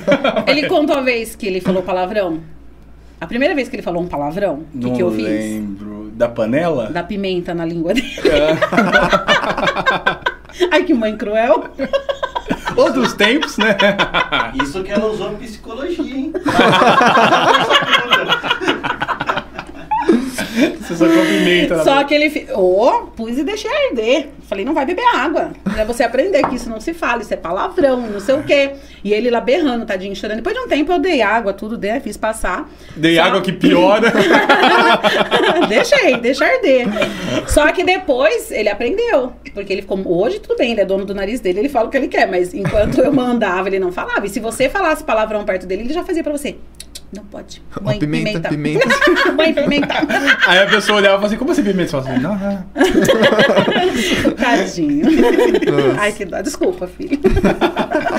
Aprendeu. Mas hoje com certeza ele sabe que foi. Não, foi pro bem dele, É, na foi- verdade. foi- Foi, uma maneira. Ah, mas é assim, ó, eu era muito menina. Imagina, eu tinha 16 anos. O que, que eu sabia da vida? Nada. A gente tá contando isso porque é engraçado. Acho, eu tomei cada pau quando eu era criança também, senão. Ai. Mas eu acho que se tivesse feito isso, o que fez Jordi, minha mãe tivesse feito comigo, eu não sofria hoje em dia, porque hoje eu tenho um paladar muito infantil.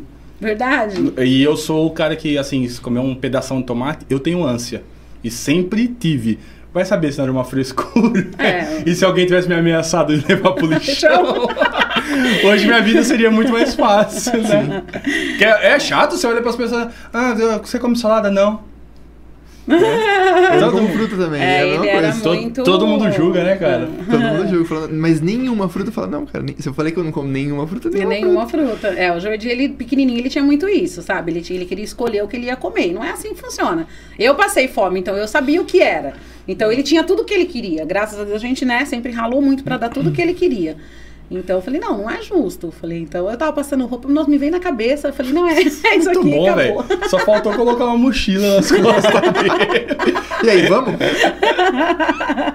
Tadinho. Muito bom, muito bom. É, entrando em umas paradas mais pessoais também, é, eu vi lá na, na sua lista sobre as questões de cursos. E aí uma coisa me chamou bastante atenção. Espiritualista. Porque é um termo que eu não tenho familiaridade, por exemplo.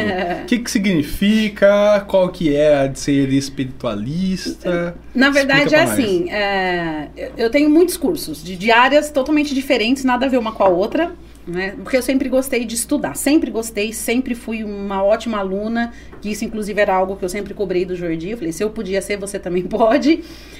É, quando eu falo espiritualista, hoje eu sou uma. Na verdade, assim, depois que eu perdi meu irmão, o meu irmão mais. Não mais velho, né? O do meio, que era como se fosse um pai pra gente.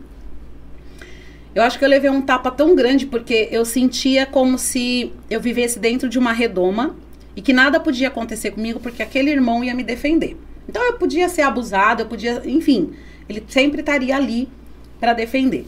E quando o meu irmão faleceu, a sensação minha foi de que aquele vidro quebrou e eu fiquei uma pessoa totalmente vulnerável. Eu sofri muito com com com por perder ele. Só que eu comecei a ver a vida de uma outra maneira. Porque com o choque da morte dele, eu comecei a pesquisar outras coisas, eu comecei a acreditar em outras coisas, eu comecei.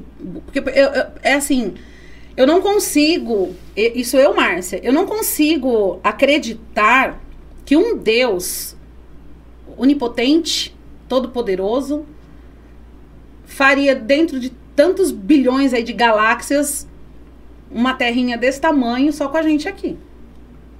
Esse cara tá gostando desse papo. Eu não, Eu eu não, eu não consigo acreditar nisso.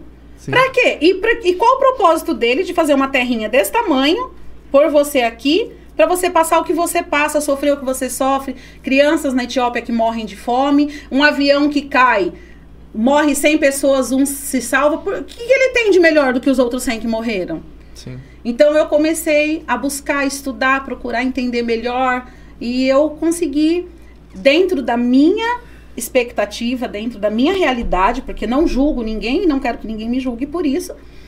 Eu consigo ver que sim, eu acho que quando aqui é uma escola que a gente vem aqui para aprender, o teu sofrimento é para sua evolução, que daqui existe um outro plano que é o qual você vai dentro desses bilhões de galáxias e lá você para você chegar realmente numa evolução, para quando você chegar no seu estágio de tipo, aprendi o amor, aprendi o perdão, eu aprendi a ajudar o próximo, né? Quando você então se purifica, vamos dizer assim, e aí então você tem o merecimento de estar mais próximo e mais perto de Deus.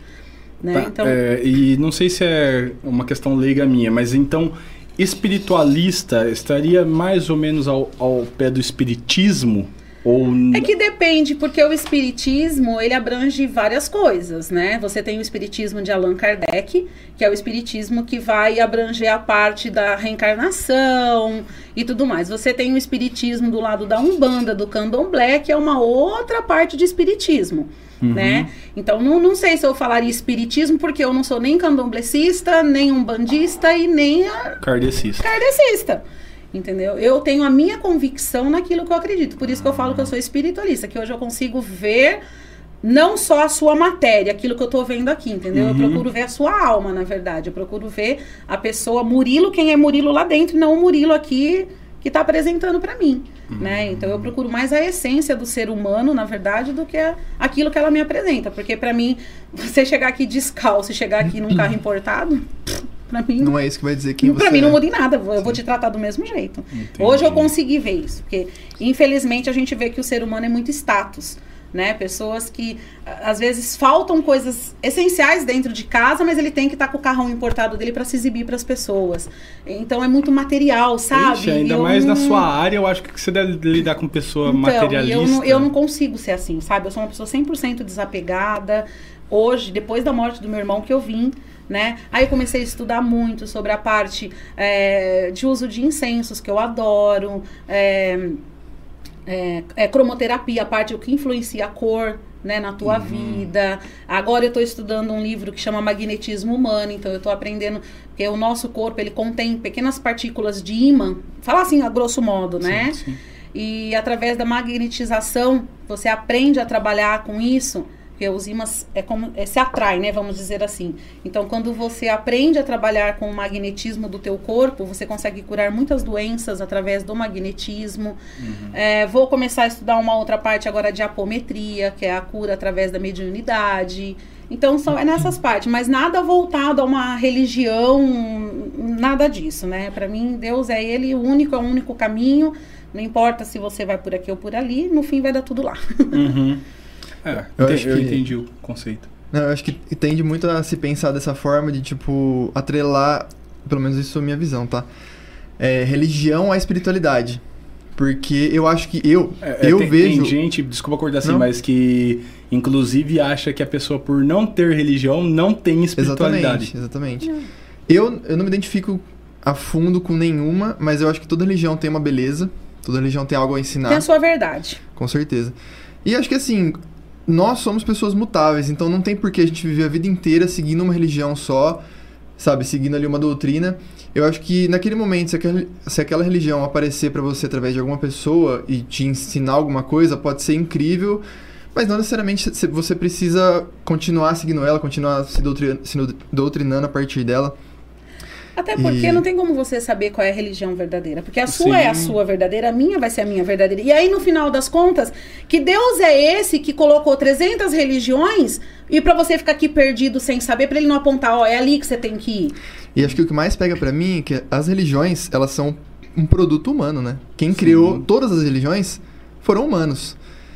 Então, assim, eu gosto de pensar que eu posso criar a minha religião e ela vai servir muito mais pra mim do que uma religião, na minha visão, genérica, Sim. talvez. Uma religião criada há mil anos atrás, uma religião... Não que, pelo amor de Deus, eu tô falando Não, que não tem valor, gente. todos. Mas eu, na minha concepção, eu gosto de, de acreditar que todas elas podem ter um, um conteúdo ali pra você, talvez em um determinado momento da sua vida, Sim. e você pode aprender com aquilo. Às vezes é uma pessoa que vai te passar, às vezes a pessoa também não tem uma religião e ela chega e, e passa um puto do ensinamento. Você vai, você vai negar que aquilo vai É te trazer uma evolução, sabe? Não, eu acho que, É o que eu penso. Já que são as pessoas que criaram essas religiões, elas podem também passar essa, esse, esse conhecimento através de uma forma muito mais Não, até porque Né? eu conheço pessoas que vivem de religião, mas não têm coragem de dar um copo de água pro próximo. Então, que tipo de religião é Sim, essa? são Que- cadê pe- o seu amor? Então, eu prefiro não, não pregar religião Sim. e ser uma pessoa que faz caridade por Pega os amor valores, né? do que ficar dentro de uma religião fazendo desfile de moda, ficar reparando no outro, falando Sim. mal da vida do outro, traindo, enfim. E se você parar pra pensar, os valores que são pregados na, na grande maioria das religiões, eles são os mesmos. Sim. Né? Que é o amor, o perdão, você... Então, tipo, pra que que você vai...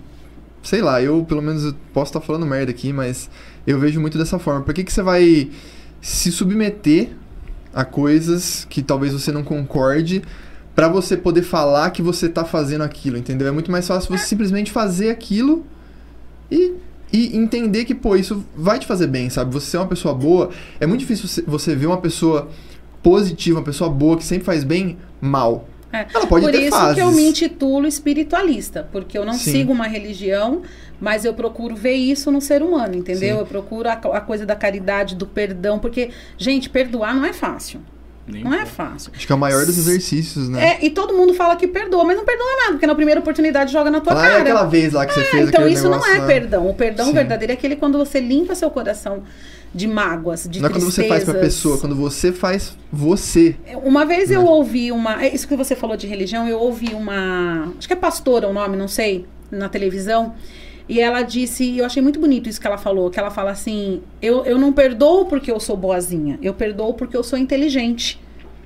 Porque eh, se eu não perdoar, Só vai fazer mal como que você. eu vou depois pedir pra Deus me perdoar? Sim. Se eu não tive coragem de te pedir. Aí chega no final da tarde, Deus, perdoa meus pecados. Mas peraí, você perdoou o teu irmão? Então como é que você tem a cara de pau de me vir aqui pedir eu, isso? Eu acho que é isso que me afastou da religião em si. Porque teve um período da minha vida também assim que eu estudei, principalmente na adolescência, eu estudei bastante. É, consumi bastante coisa de filosofia e isso me fez me afastar um pouco de crenças. Um pouco Sim. mais cético, né? Eu fiquei É. muito mais cético, né? Eu- na minha adolescência, me auto-intitulava ateu até, né? e aí depois a gente cai a ficha e era só uma É, fase. mais vale um né? ateu que faz a caridade do que um à toa que É, vai na mas, igreja e não mas faz é- nada. é- essa fase passou, só foi uma fase, né? Hoje em dia eu sou crente, não sei direito em que, mas também não voltado pra religião, mas é nesse tocante que me afasta da religião no sentido assim, que normalmente, infelizmente, as pessoas que eu vejo mais próximas à religião, infelizmente, ressalto aqui, Normalmente são as pessoas que mais julgam, É. são as pessoas que menos perdoam, são as pessoas que menos pregam amor ao próximo. A minoria é aquela é a galera que faz caridade, a galera que pelo menos não mete o bedelho na vida dos outros. Sim. Entendeu? Então acho que isso afasta um pouco. Ah, Por isso que eu acho até interessante, por isso que eu perguntei sobre espiritualista e tudo mais, que é assim, é, acho interessante es- esse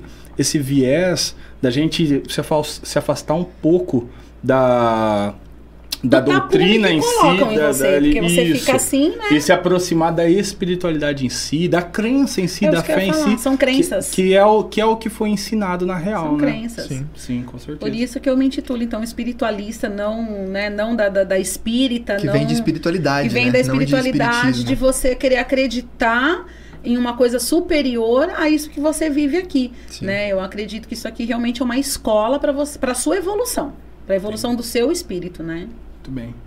Tem mais alguma coisa pra puxar, parcinha? Senão, a gente fazer o break. Podemos, podemos fazer o A break. gente vai fazer um, o break rapidinho, que a gente tá se aproximando das 10, acho que vai dar até umas 10 Que eu tenho o certeza que o bate-bola vai ser mais aí, a gente vai pro nosso, pro nosso bate-bola rápido. Então, galerinha, break e já já a gente puxa pro bate-bola. Valeu. Já tô me ouvindo aqui.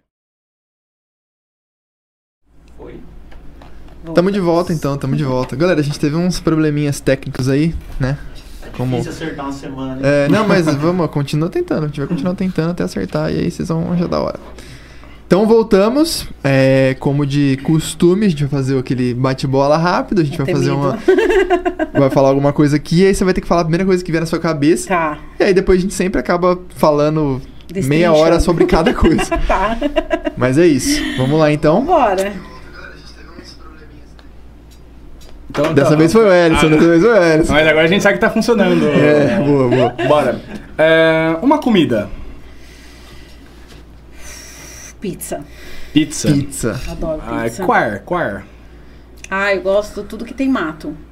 Abobrinha, rúcula. Rúcula com tomate seco, não. Rúcula, Não, couve na manteiga, Uh. quiabo. Aí não tem graça, pizza não tem graça assim. Adoro. Nossa, essas são as pizzas que quando tá no rodízio, assim, eu falo assim, não. Não, é as que obrigado. eu peço. Eu chego, principalmente no Rubinho, ele já até sabe. Eu chego, são as primeiras que vêm. Porque, Porque você é a única que come. Adoro, Ah lá, é ela que coma, come a rúcula com tomate É. seco. Vê você chegando já bota no forno já. Adoro. Sério, cara. A única que eu não gosto de mata é a escarola. Você é conhece alguém. Nossa, que Porque é eu, eu- você é a primeira e única pessoa que eu conheço que gosta dessas pizzas. É sério mesmo. Não sei, o Jordi fala que eu sou louca, né? Que eu só como que ninguém gosta, então. Eu- nossa, essa daí é a que eu passo longíssimo. Adoro. Essa escarola eu gosto. Escarola A eu... escarola eu já não sou fã porque ela é muito indigesta, então... Indigesta? É, O que, então... que é uma escarola? É a... Tem um outro é nome como também. se fosse um, um almeirãozão, assim, É. meio amarguinho. Ah, é, é. até legal. Sempre que eu é, vou pedir esfirra, eu peço também de escarola. É, eu falar, o taleme é muito usado, a É. escarola. Hum, entendi. Tipo é, uma porque eu- verdura, eu, uma nunca verdura. comi. É, eu não como verdura, mas também escarola. Parece um negócio chique, né? Hum, Escarola. então Ele é gostoso, ele é uma delícia, mas é, pra mim ele é mais na parte indigesta, então eu Entendi. evito. Eu não sei porque quando era criança e sempre que, tipo, minha mãe ia comer assim no rodízio e ela pedia escarola e eu não pedia, né? Eu achava que era um peixe. É, parece que tem. tipo é, alite. É, tipo alite, verdade. Eu alite ficava... eu não gosto. Com umas pis- pizza de peixe, né? tipo... Nossa, mas a, a diatom é boa. É, não- Nossa, tá com fome. Mas a pizza, adoro. Foda. Uma bebida. Água. Água. água. Água. Cara, Água é vida. eu gosto de suco, gosto de suco, gosto de refrigerante, embora eu esteja evitando bastante o refrigerante. Mas não bebo nada alcoólico, não bebo cerveja, não gosto do gosto da cerveja. Bebida alcoólica, pra mim, se for muito doce e tipo.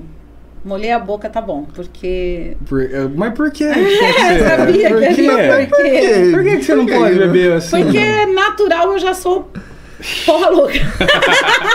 já não bato bem das cacholas. E quando eu bebo, eu não sou eu. Então Ah, é melhor não, porque entendi. assim. É uma precaução. Na verdade, eu tive uma única experiência de ficar trêbada. Hum. Uma única experiência que serviu pro resto da minha vida. Nunca mais, eu jurei naquele dia que nunca mais eu ficaria bêbada, que eu nunca mais beberia. Primeiro porque eu passei cinco dias com dor de cabeça e com tontura. É, a ressaca é o. Nossa. é É, o- e na verdade eu tomei um porre de bombeirinho, que era pinga com groselha. Básico. É, e na minha casa, porque quando a gente, quando eu casei, eu fui embora para São Paulo, né, morar lá. E ele tinha um grupo de amigos que todos também já tinham casado, então a gente formava um grupinho. A gente esse dia resolveu eh, se reunir em casa. E foi meio que uma vingança das mulheres, porque toda vez que a gente se reunia, os homens bebiam e a gente ficava cuidando das crianças, fazendo comida e tralá. E nesse dia a gente resolveu inverter. A gente se reuniu e falou: ó, vamos marrar fogo primeiro, porque aí eles não vão beber e vão cuidar das crianças. E aí, o que, que a gente fazia? A gente preparava o bombeirinho pra eles, então colocava um tantinho assim de pinga e enchia de groselha. E o nosso era o contrário, né? O nosso era um tantinho assim de groselha e o resto de pinga. Nossa. Não, o não, erro. você não tem noção da. Pode falar palavrão aqui? Da merda que Por foi. favor. Porque antes da gente começar a beber, a gente tinha feito uma baita panela de macarronada. então você já imagina como foi, Foi os jugos os- da vida, né? Os Hugos. muito bom. Fazia muito tempo que eu não vi essa expressão. Chamar o Hugo. E nós ficamos muito loucas. Eu, a Patrícia, a Analice e a minha irmã Soraya nesse dia estava em casa. E Quatro mulheres gorfando. A Soraya, a Soraya é muito esperta, que a Soraya é macaca velha. A Soraya, ela bebeu.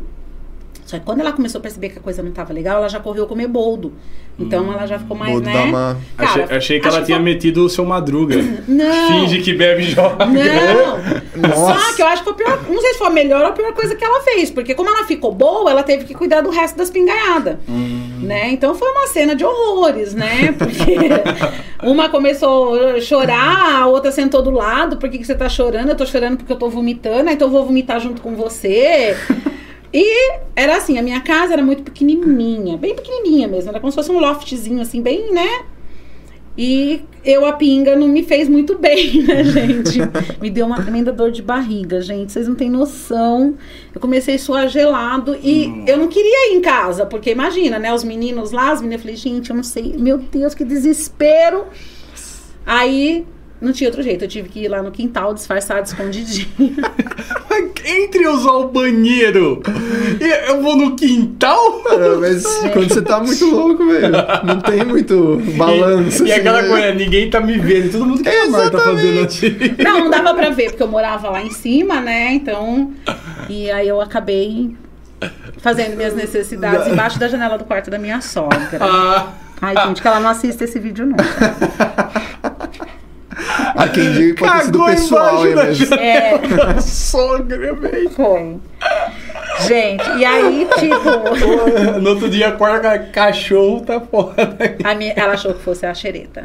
Ela achou. Não sei que tipo de coisa que eu fiz ali, mas. Que que a ela, xingou, ela xingou a cachorra, ela brigou com a cachorra.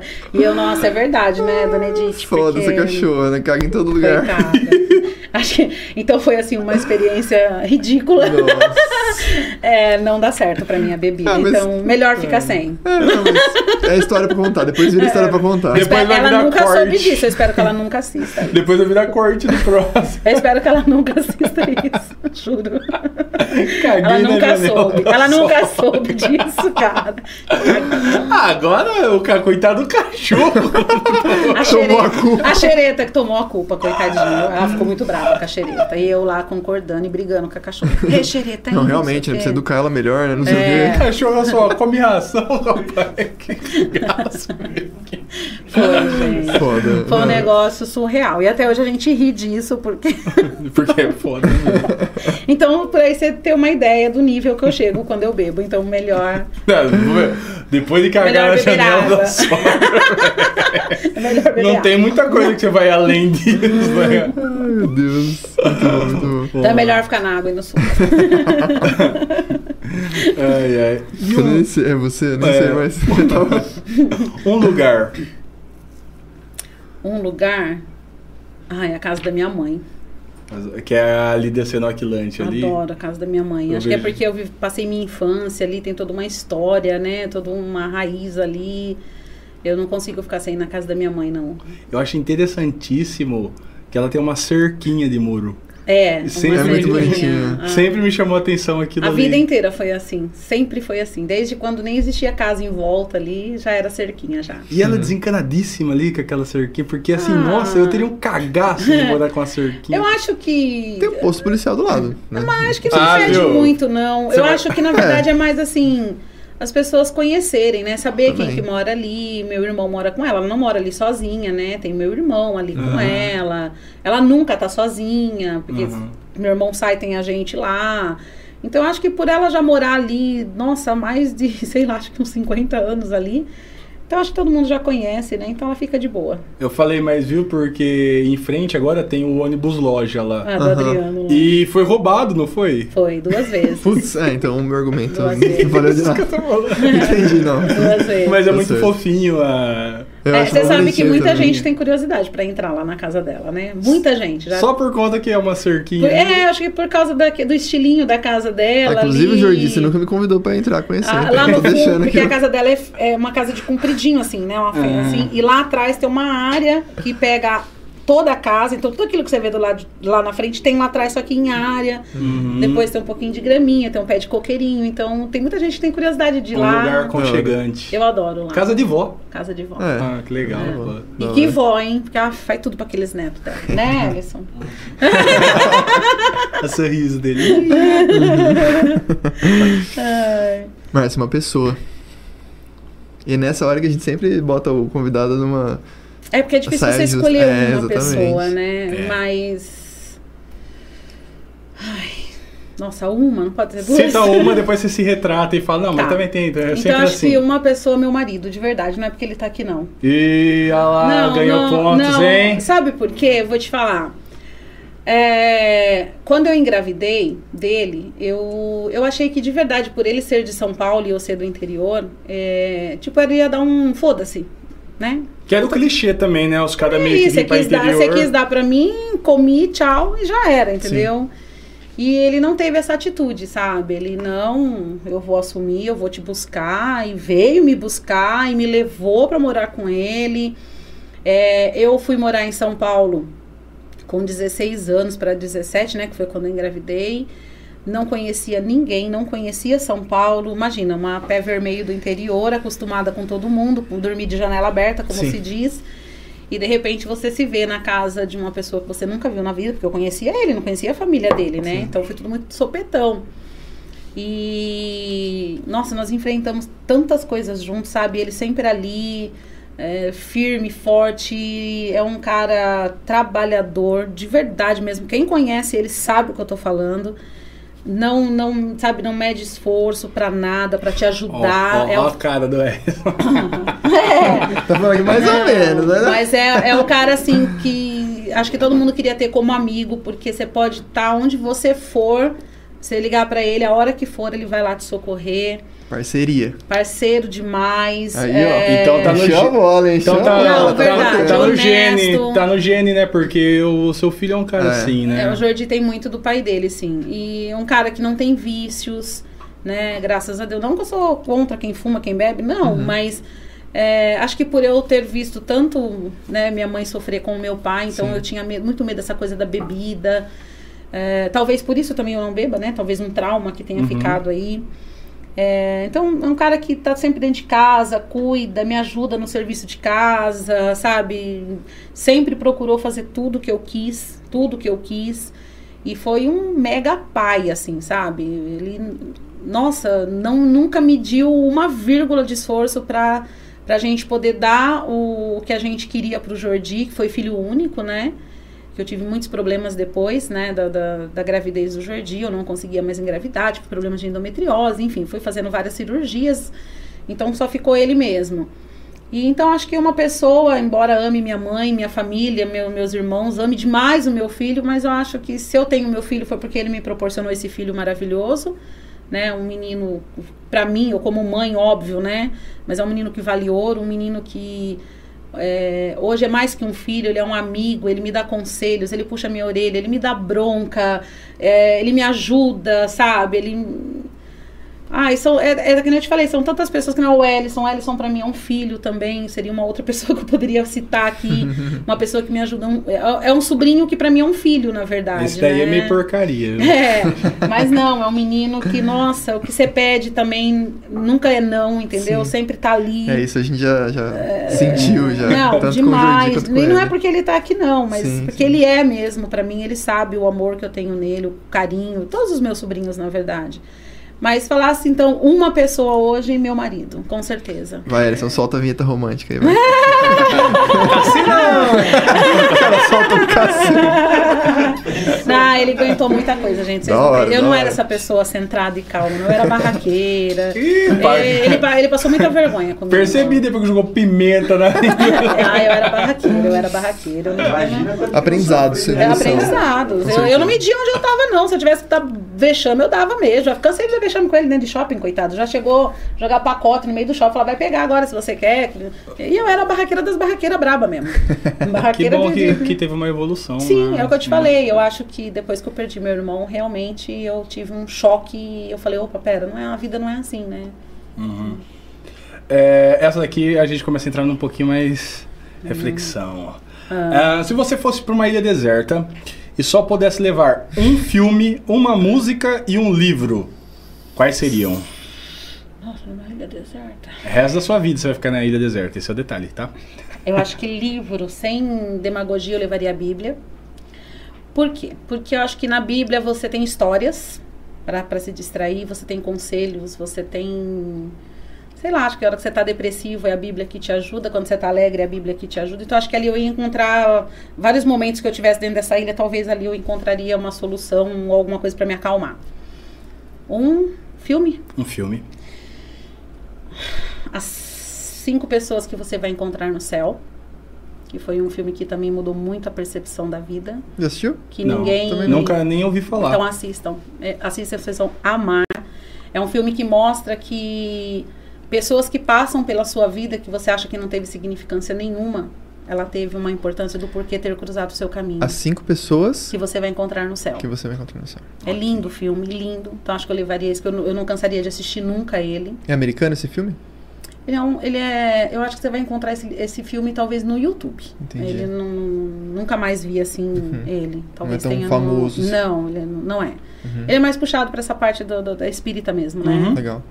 Mas você vai amar. Ele é, é um filme bem simples, mas ele realmente mostra esse significado, Passa a sabe? mensagem, das né? pessoas que você encontra, às vezes uma pessoa que só cruzou o seu caminho ali por um minuto, mas ela teve um porquê de estar ali, entendeu? Não foi à toa que ela esteve ali. Ela te, te ajudou em alguma coisa e ali eles mostram justamente isso. Ai, me arrepio, porque é um filme lindo. E o que mais que eu tinha que levar? música. Você Uma curtir. Você sabe que eu só refletindo, sempre a pessoa tá falando, eu tô aqui brisando, né? Mas eu, eu passei a, a deixar de acreditar em coincidências, sabia? Eu acho que. Tudo tem um porquê. Eu acho que tudo Inclusive, acontece- é, quando você me convidou, foi o que eu te falei, né? Eu falei, fique em paz, que tudo acontece na hora que tem que acontecer. Nada acontece por acaso. Uhum. A gente tá exatamente onde Deus quer que a gente esteja. Legal, bacana. Agora, o que, que faltou aí? Uma música. Uma música. Nossa, música. Meu Deus, música. Eu posso dar colher de chá, porque eu, eu não conseguiria É, falar uma se música. eu não conseguiria falar uma Mas música. tem uma música que eu adoro também pelo significado dela, que é o Trem da Sete de Raul Seixas.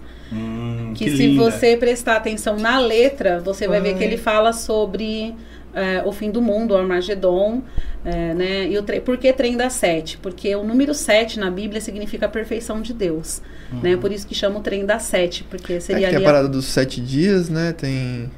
Essa é uma outra Tem- música que ele canta, né? São sete dias da Ah, semana. não, não, mas eu né? digo na. na É, na Bíblia, na religião, o, número, é. o número 6 é representado pelo número da besta, né? Uhum. Que é o número do, do, do errado, né? Tudo. Sim. E o 7 é o número da perfeição de Deus, Entendi. né? Por isso que são sete cores de arco-íris, sete dias da semana que ele Eu, descansou. eu amo a introdução dessa música porque ela é de uma paz. Um- É, e o significado dela, se você pegar ela inteirinha, quando ele fala, né? O trem tá chegando, tá chegando na estação, é o trem das Uhum. sete horas. Então ali fala sobre, na verdade, as suas expectativas. Se fosse realmente o fim do mundo, como você estaria ali, né? Você estaria pronto para pegar o trem ou não? Uma música linda mesmo. Linda. Acho que era Foda. essa. Eu adoro Raul Seixas. Da hora. Eterno. É, olha só, essa pergunta. Quem me fez essa pergunta, olha só, eu que trouxe essa pergunta pro bate-papo e quem me fez essa pergunta foi o Jordi. Então você já se prepare, tá bom? Ah, vocês foram lá perguntar para ele? Não, não, é que quando a gente morou junto, a gente fez uma reunião da casa Ah. e aí cada um fez uma pergunta, assim, uma pergunta Tá, doida. E tá. ele fez essa pergunta pra todo mundo da Ah, casa, entendeu? ok. Pega, Tá. uma- pega o adjetivo, uma pergunta doida. É, Nossa, cada um fez uma pergunta Já tô muito doida. imaginando o que vem, né? Porque, imagina, o Jordi tem umas teorias ótimas, né? Às vezes a gente tem que explicar pra pessoa que tá conhecendo o Jordi, mas você, a gente não precisa explicar nada. Tá, vai, vambora. É, se você tivesse dois tickets de viagem no tempo e você pudesse viajar pra uma data, não necessariamente da sua vida, pode ser tipo assim, ah, vou viajar Qualquer pra lugar. 1100, é qualquer qualquer data, é, tipo assim, Então, por- pode ser futuro ou passado, não necessariamente na sua vida. E pensando que você tem duas, então tipo assim, se você for e quiser voltar, só pode Tá. ir pra um, uma Entendi. Vou lá e volto pra cá. é. Ou não, você pode falar, não, eu vou pra cá, depois eu vou pra lá e não volto, entendeu? Aí Tá. tem, tem essa opção também. Até agora ninguém foi. Ninguém foi e não voltou, é. Olha, acho que com tudo que, que eu tenho lido e aprendido e, e visto, eu, se eu tivesse a oportunidade de realmente viajar no tempo e pudesse ir num local específico, e que isso fizesse com que eu mudasse tudo que aconteceu com a vida na Terra, eu iria no Jardim do Éden dar uns tabef na cara do, Adão e da Eva. Não come essa.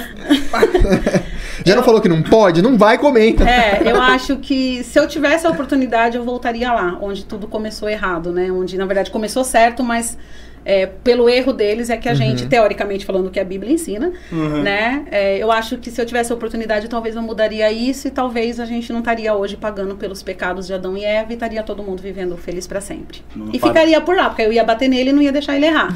Já tendo o conhecimento que eu tenho hoje, claro, né? É isso, né? Isso, Acho que é isso. Então eu não voltaria, não. Eu Doido, ficaria doido. lá pra fazer nada de Caim matar Abel. Vocês vão matar, vocês vão apanhar de mim, entendeu? Tipo, eu ia ser a. Você ia regular o paraíso. É isso daí, entendeu? A Eva, a Eva ia apanhar bem de mim. Boa, boa, né? Acho que eu faria isso. Uma resposta É isso. criativa. É isso que a gente No quer. mínimo. É. É, e se você pudesse jantar com uma pessoa, pode, pode ser que ela exista ou que ela seja fictícia, né? um personagem e tal. Tá. Com quem que você tá- jantaria? Pra trocar uma ideia, jantar. Hoje. Conhecer a pessoa, é. É, tipo. Ah, pra conhecer a pessoa? É. Ah, tá. Porque se falasse, eu queria jantar de novo com meu irmão, que, que partiu. Mas pode ser. Pode ser. Eu acho Pode que seria um momento de, de, de, de poder. Acho que me despedir direito dele, porque quando tudo aconteceu, é, eu não me, não me perdoo, não, porque hoje, graças a Deus, eu consegui, como eu disse, né, tô, tô conseguindo liberar muita coisa, mas. A última vez que nós ficamos juntos foi num domingo, que inclusive era é, perto de do aniversário do Jordi. A gente estava na casa de um amigo nosso, o Sérgio Cevalos, que também era no aniversário dele. E eu lembro que depois que a gente churrasqueou tal, não sei o que, eu. Ah, vou embora, vou embora. E ele ficou bravo comigo, né? Ah, vai embora, pô, é domingo, né? Fica aqui. Eu falei, ah, eu quero dormir. Ah, dormir você dorme de noite. Né? Fica aqui, caramba, sabe? Ele insistiu muito para que eu ficasse. Eu, ah, não, depois a gente se vê e tal. E, tipo, foi a última vez que eu vi, que eu conversei, que eu falei com ele em vida. Então, acho que se eu tivesse uma oportunidade hoje de falar assim, com quem você quer jantar, acho que eu queria jantar com ele. Maravilhoso. Bonito demais. queria jantar é, com ele. É tocante. é. eu acho que são essas coisas que fazem a gente dar valor a coisas pequenas. Uhum. Como você falou, que foi um grande aprendizado. É, por mais que doa, perder seu irmão foi um grande apre- aprendizado. Eu Sim. também, tipo, a minha melhor amiga, assim, de infância, adolescência, quando eu perdi ela, foi quando eu percebi, assim, mano, é, eu tenho que aproveitar as coisas ali enquanto a galera tá ali. Principalmente em relação a amigos, assim, porque eu não sei assim, se poder ser homem e tal. A gente não tem muita questão de falar, mano, ô, eu curto você, cara, você é importante e tal. É, vamos, vamos tentar fazer um churrasco, vamos conversar e tal. E ali, a partir dos meus 16 para 17 anos, eu falei assim, pera, pode ser que hoje eu encontre meu amigo ou familiar também que seja, e amanhã eu não encontre mais. Eu vivo assim hoje. Então, eu, pô, eu vou tentar fazer a.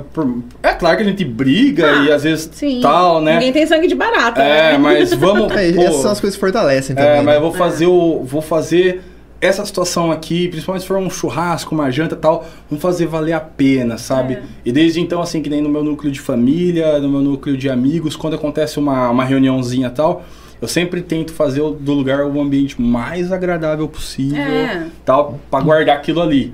Sabe? Porque, gente pode ser a última sabe, vez. Porque pode ser que tanto vai ele como vai eu. Eu não quero, Isso. eu não quero partir daqui com as pessoas vendo uma imagem ruim minha, entendeu? Eu Sim. quero que fiquem as coisas boas.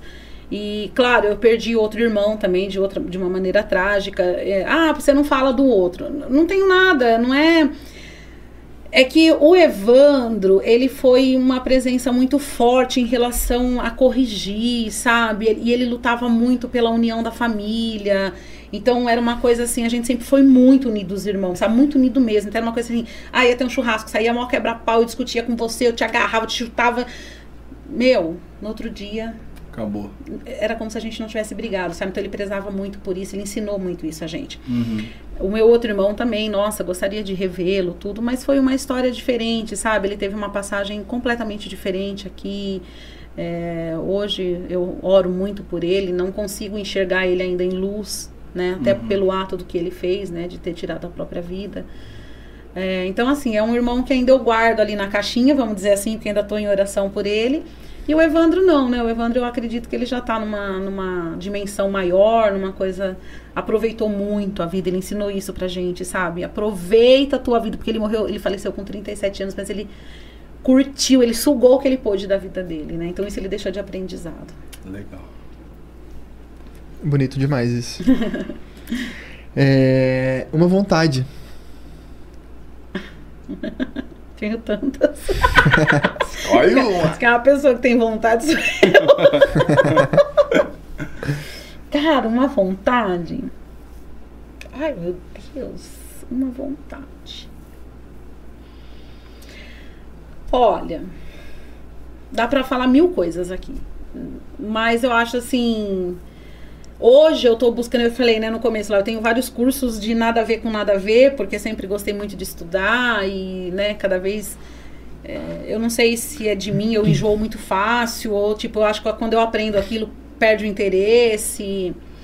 Eu acho que hoje eu tenho vontade de, de apr- aprofundar mais nessa parte de, de cura através de, de toques, de, de conversas, de poder te dar conselhos. Uhum. Eu acho que se eu conseguir, talvez a minha vontade hoje é me tornar uma pessoa que eu consiga passar por você, tipo, você não tá legal, você saber assim, pô, quem eu vou procurar? Ah, já sei, vou procurar a Márcia porque eu sei que ela vai me trazer alguma coisa legal que vai me ajudar, que vai me tirar da depressão ou que vai me ajudar a enfrentar aquele problema.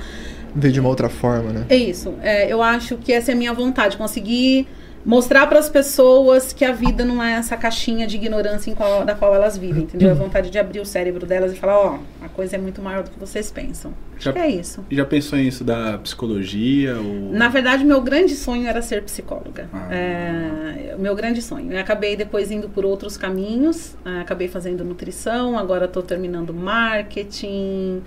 Já Ah. estudei para ser, ser, ser cerimonialista, agora me formei para ser celebrante, mas agora eu estou mais nessa pegada holística mesmo, de, de terapias, né? De, de, de querer realmente ajudar o próximo. Eu acho que eu cheguei numa fase de evolução assim, de realmente eu não posso só passar por aqui, entendeu? Eu tenho que fazer diferença na vida de alguém aí, nem que seja através de uma palavra, de um abraço, de um, de um chacoalhão, porque às vezes também Precisa. não é toda hora que você fala, ah, palavrinhas bonitinhas, né? Chega a hora que você tem que chegar em alguém e dar um chacoalhão.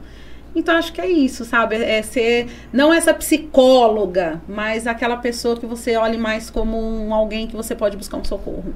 Legal, interessante. Acho que essa é a minha vontade. E em contrapartida, você tem alguma decepção? Decepção. Acho que todo mundo tem, né? Momentos de decepção. Decepção com amigos, decepção quando mais nova. Eu acho que a minha grande decepção era meu pai. Eu acho que isso era uma coisa que eu não conseguia libertar de dentro de mim. Eu tinha muita raiva do meu pai. Porque acho que por tudo que eu passei, né? Aquela coisa de você estar tá na escola, as pessoas te olharem, darem risada de você, você não ter amigos, porque eu não tinha amigo, eu era completamente sozinha praticamente na escola, porque as pessoas te apontavam o dedo, porque teu pai era alcoólatra, teu pai tá caído lá não sei aonde, enfim.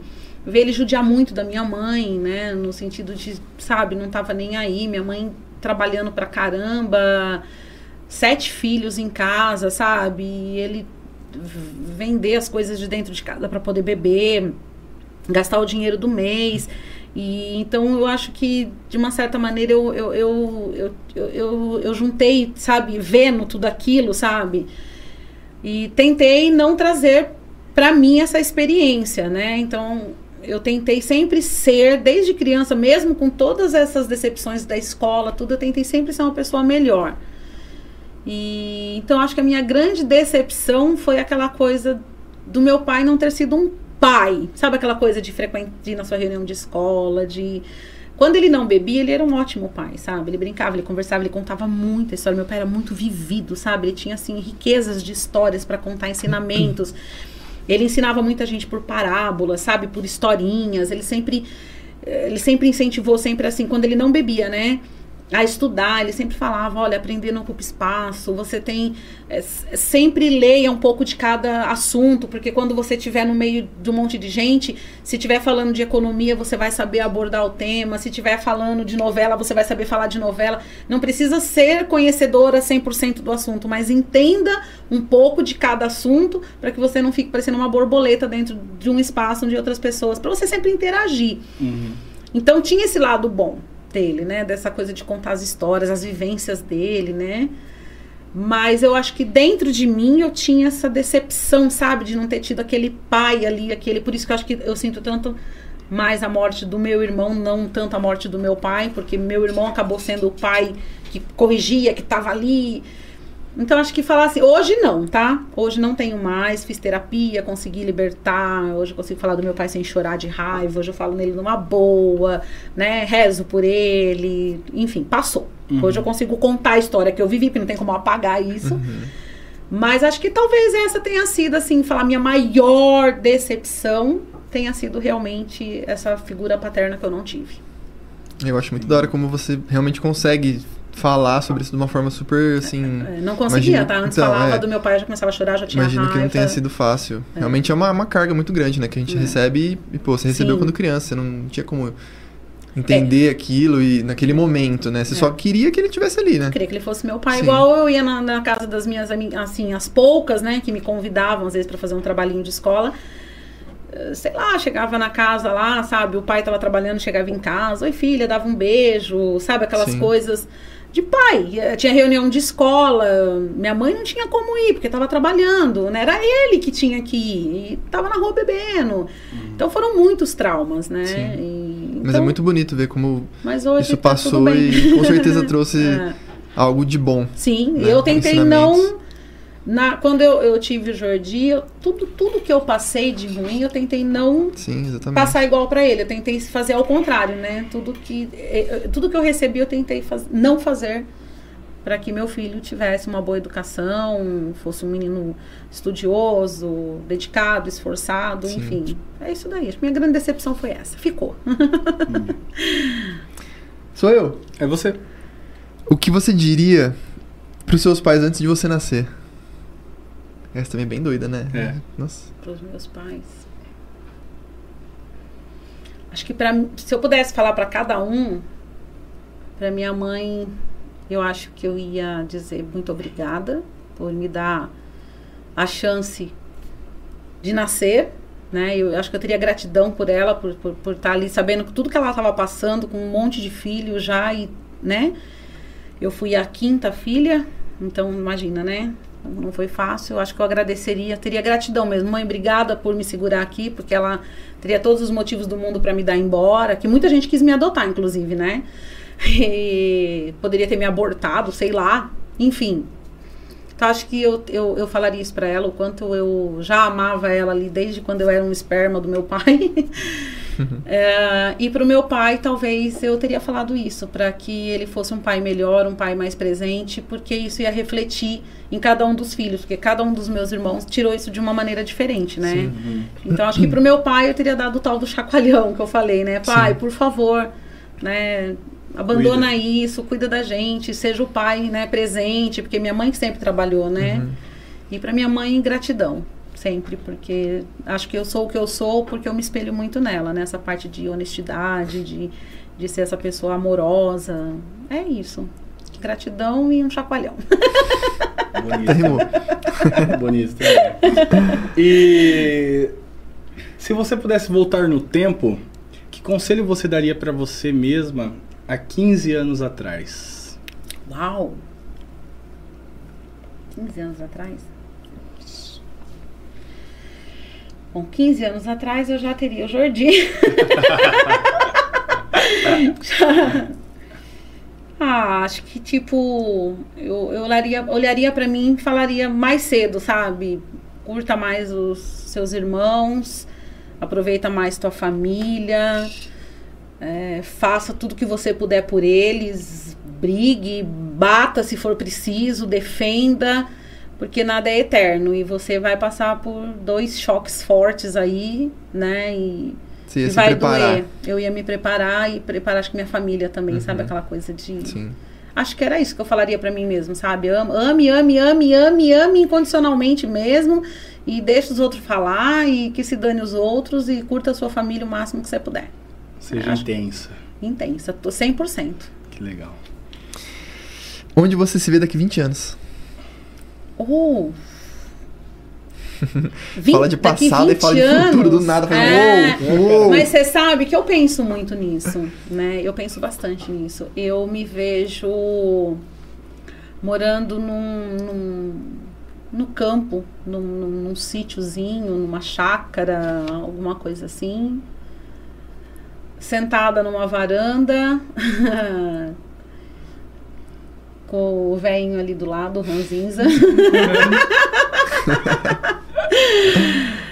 Ai, com o meu filho chegando com a minha nora, com os meus netos, sabe? Eu indo pra. Eu adoro cozinhar, gente, vocês não têm noção, eu amo cozinhar sabe? Eu indo fazer, sei lá, pãozinho para os meus netos, aquela coisa de ser vó, sabe? Aquela vó. Inclusive, eu tenho uma memória afetiva com o seu cozinhar, que não foi um cozinhar, foi preparar uma bebida, chocolate quente. Ai, gente, Nossa, é, ela porque faz tem um isso, né? Quando os é amigos do meu filho vão em casa, eu não dou comida, eu dou pinga pra eles. eu já tomei também, esse chocolate. Ah, a última vez você sim, tava junto, tava né? junto. chocolate sim, quente sim. com um cunhaquinho, né? Gostoso. É, choconhaque, né, que eu fiz, é, né? Muito bom, muito bom. Muito é. bom. Então, Vai. acho que eu me vejo. Eu sempre, quando eu penso em mim mais velha, eu, eu me vejo assim, acho que num lugar calmo, que tem espaço, quintal para os meus netos. Espero que o jardim me dê muitos netos. E, sabe, eu tenho essa visão. Eu realmente numa varanda, sentada, uhum. de boa e ele chegando, né? E os meus netos vindo correndo, vó, vó, vó, tem pão, tem, sabe? Aquela Fica coisa. Fica a cobrança aí, Júlio. É. sem, sem pressão. Aí. É, não, não, não. Pode continuar tomando um antineto aí, que não tem. tá, tá, tudo de boa. Por... É daqui 20 anos. É, sim, claro. Bom, antes de você falar a última aqui. Era eu? Eu nem sabia. Não sei, mas independente. ah. É, Márcia, você, você tem um podcast também, a gente comentou no, no começo. Fala rapidinho, só pra, só pra é. deixar registrado aqui tá, no seu podcast também. Vamos lá. Na verdade, era um sonho muito uhum. antigo meu, que nem existia podcast quando eu tinha essa, essa vontade. Eu sempre tive vontade de ter um canal no YouTube, não de, sem pretensão realmente, de coração aqui. Nunca tive vontade de, ai, ah, ser a famosona. Uhum. Não. Mas eu, eu gosto muito de falar, eu gosto muito de contar histórias, eu gosto de ouvir histórias. E quando eu, trabalhava com eventos, eu queria muito mostrar, sabe, essa coisa de como era a preparação, porque o convidado, quando ele chega, ele pega tudo bonito, né? E eu sempre tive esse sonho, sabe? De, de mostrar tudo. E aí as coisas foram acontecendo na minha vida, foi ficando para trás, né? É, eu já fazia algumas lives na minha rede social, já, né? Então já tinha essa coisa, né? Esse contato. E foi quando o Ellison montou o estúdio, eu vim conhecer, falei, putz, agora é a hora, né, de realizar meu sonho de uma maneira diferente, não aquilo Sim. que eu sonhava. E gravei o primeiro com ele. Ele, na verdade, ele meio que me entrevistando para eu contar um pouco da, da- dessa parte profissional mesmo, né? Focado no profissional. Uhum. E aí foi desenvolvendo, foi muito gostoso. Eu lembro que no primeiro dia eu tremia, né? Eu falava, ai meu Deus, eu não vou saber falar, eu vou ficar nervosa. Nossa, foi assim que não dava vontade nem de acabar, sabe? Dava vontade Sim. de ficar aqui 5, 6 horas assim falando. E depois na primeira, a minha primeira entrevistada foi a Ediele, né? Se não estou enganada, que é que trabalhava comigo na equipe. Oh, Não fui eu aqui, eu acho. Não foi, não? É. Acho Eu que dei uma eu. batidinha também, mas tudo bem. É, e, e aí foi ela, né? Porque eu já tinha uma intimidade com ela, então foi onde eu consegui dar aquela relaxada. E aí a coisa começou a fluir, começou a acontecer. É, graças a Deus o canal assim não tá crescendo, mas tem dado uma boa desenvolvida. É, é legal porque no começo a gente fica desesperado atrás das pessoas, né? Quem será que vem? Quem será que vai aceitar? Será que não vai? E graças a Deus, depois desses últimos é, que eu gravei aí, é, algumas pessoas procuraram, falando que queria participar, né? Inclusive, estou em mudança de nome do canal, porque logo que eu iniciei foi o primeiro nome que veio na cabeça, começou a criar uma certa confusão na cabeça das pessoas, né? Como tá o nome agora?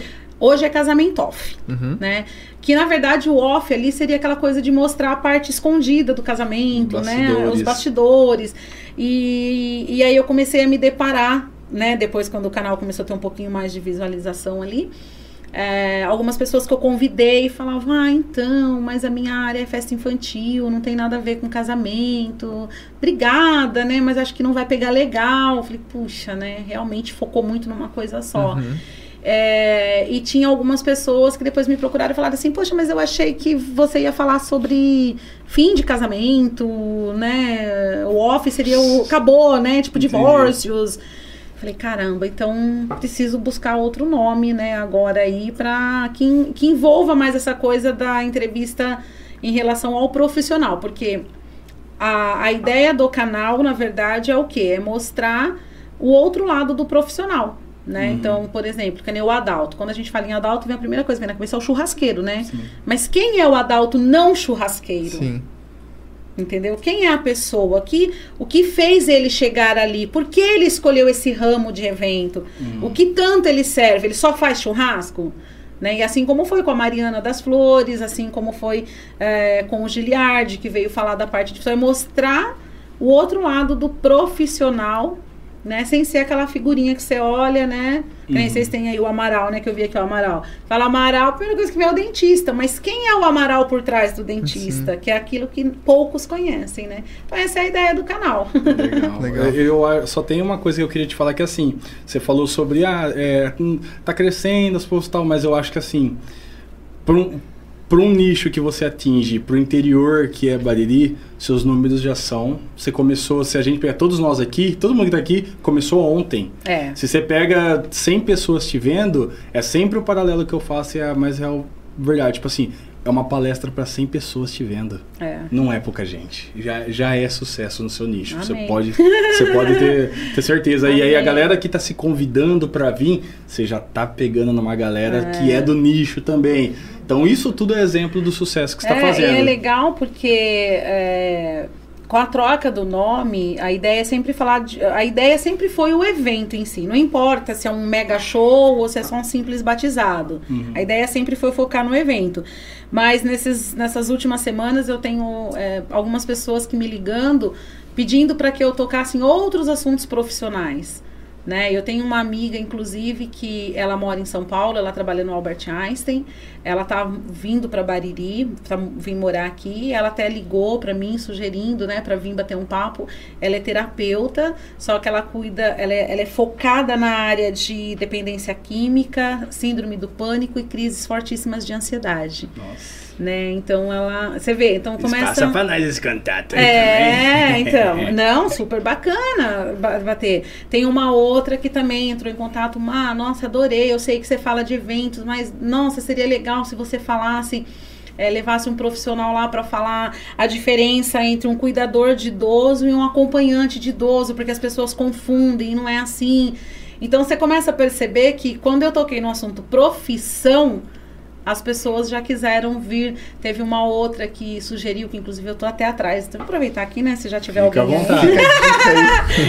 É, que eu achei muito legal, que fica até de sugestão também para vocês, que é agora nessa época de pandemia, ah, aquelas é, fisioterapeutas é, que ensinam a parte de respiração para fortalecimento dos pulmões. Hum. Porque não é só a medicação, a vitamina D, taralá, taralá, né? Se você conseguir fazer o exercício correto, que tem lá, eu já vi, na verdade, né? Mas então, olha que legal, você vê, então começou E você a abrir um lequezinho diferente Sim. daquilo que era o meu planejado. E aí eu tô da- tá dando a entender assim, mais ou menos, que agora você vai focar um pouquinho mais nas questões profissionais. Profissionais. E você sabe já qual vai ser o nome do projeto? Então. Spoiler? Na verdade, eu tinha um nome em mente. E aí o meu consultor de marketing ali, De todos nós. de todos nós, é, ele me deu uma sugestão para que eu colocasse isso no, no Face, pedindo sugestão para as pessoas, para ver se chegava parecido com alguma coisa ali do que eu queria. É, recebi várias sugestões e alguns, tipo, né, não, não me agradou. É, o que eu queria chegaram perto daquilo que eu queria, mas aí depois eu parei, foquei e falei, poxa, eu acho que se eu usar esse nome, é, as pessoas vão começar a me comparar muito com. Porque ia seria meio que um plágio de um nome já conhecido. Eu falei, vai ter muita comparação, né? As pessoas, porque tem isso, né? Sim. Então surgiram, na verdade, das opções que me deram, tem um nome que eu gostei bastante, mas não posso falar ainda. Ah, então não vai ter spoiler. É, sabe por quê? Não, vou te zoando, contar. vou te- não, mas eu vou te contar por que, que eu não posso falar.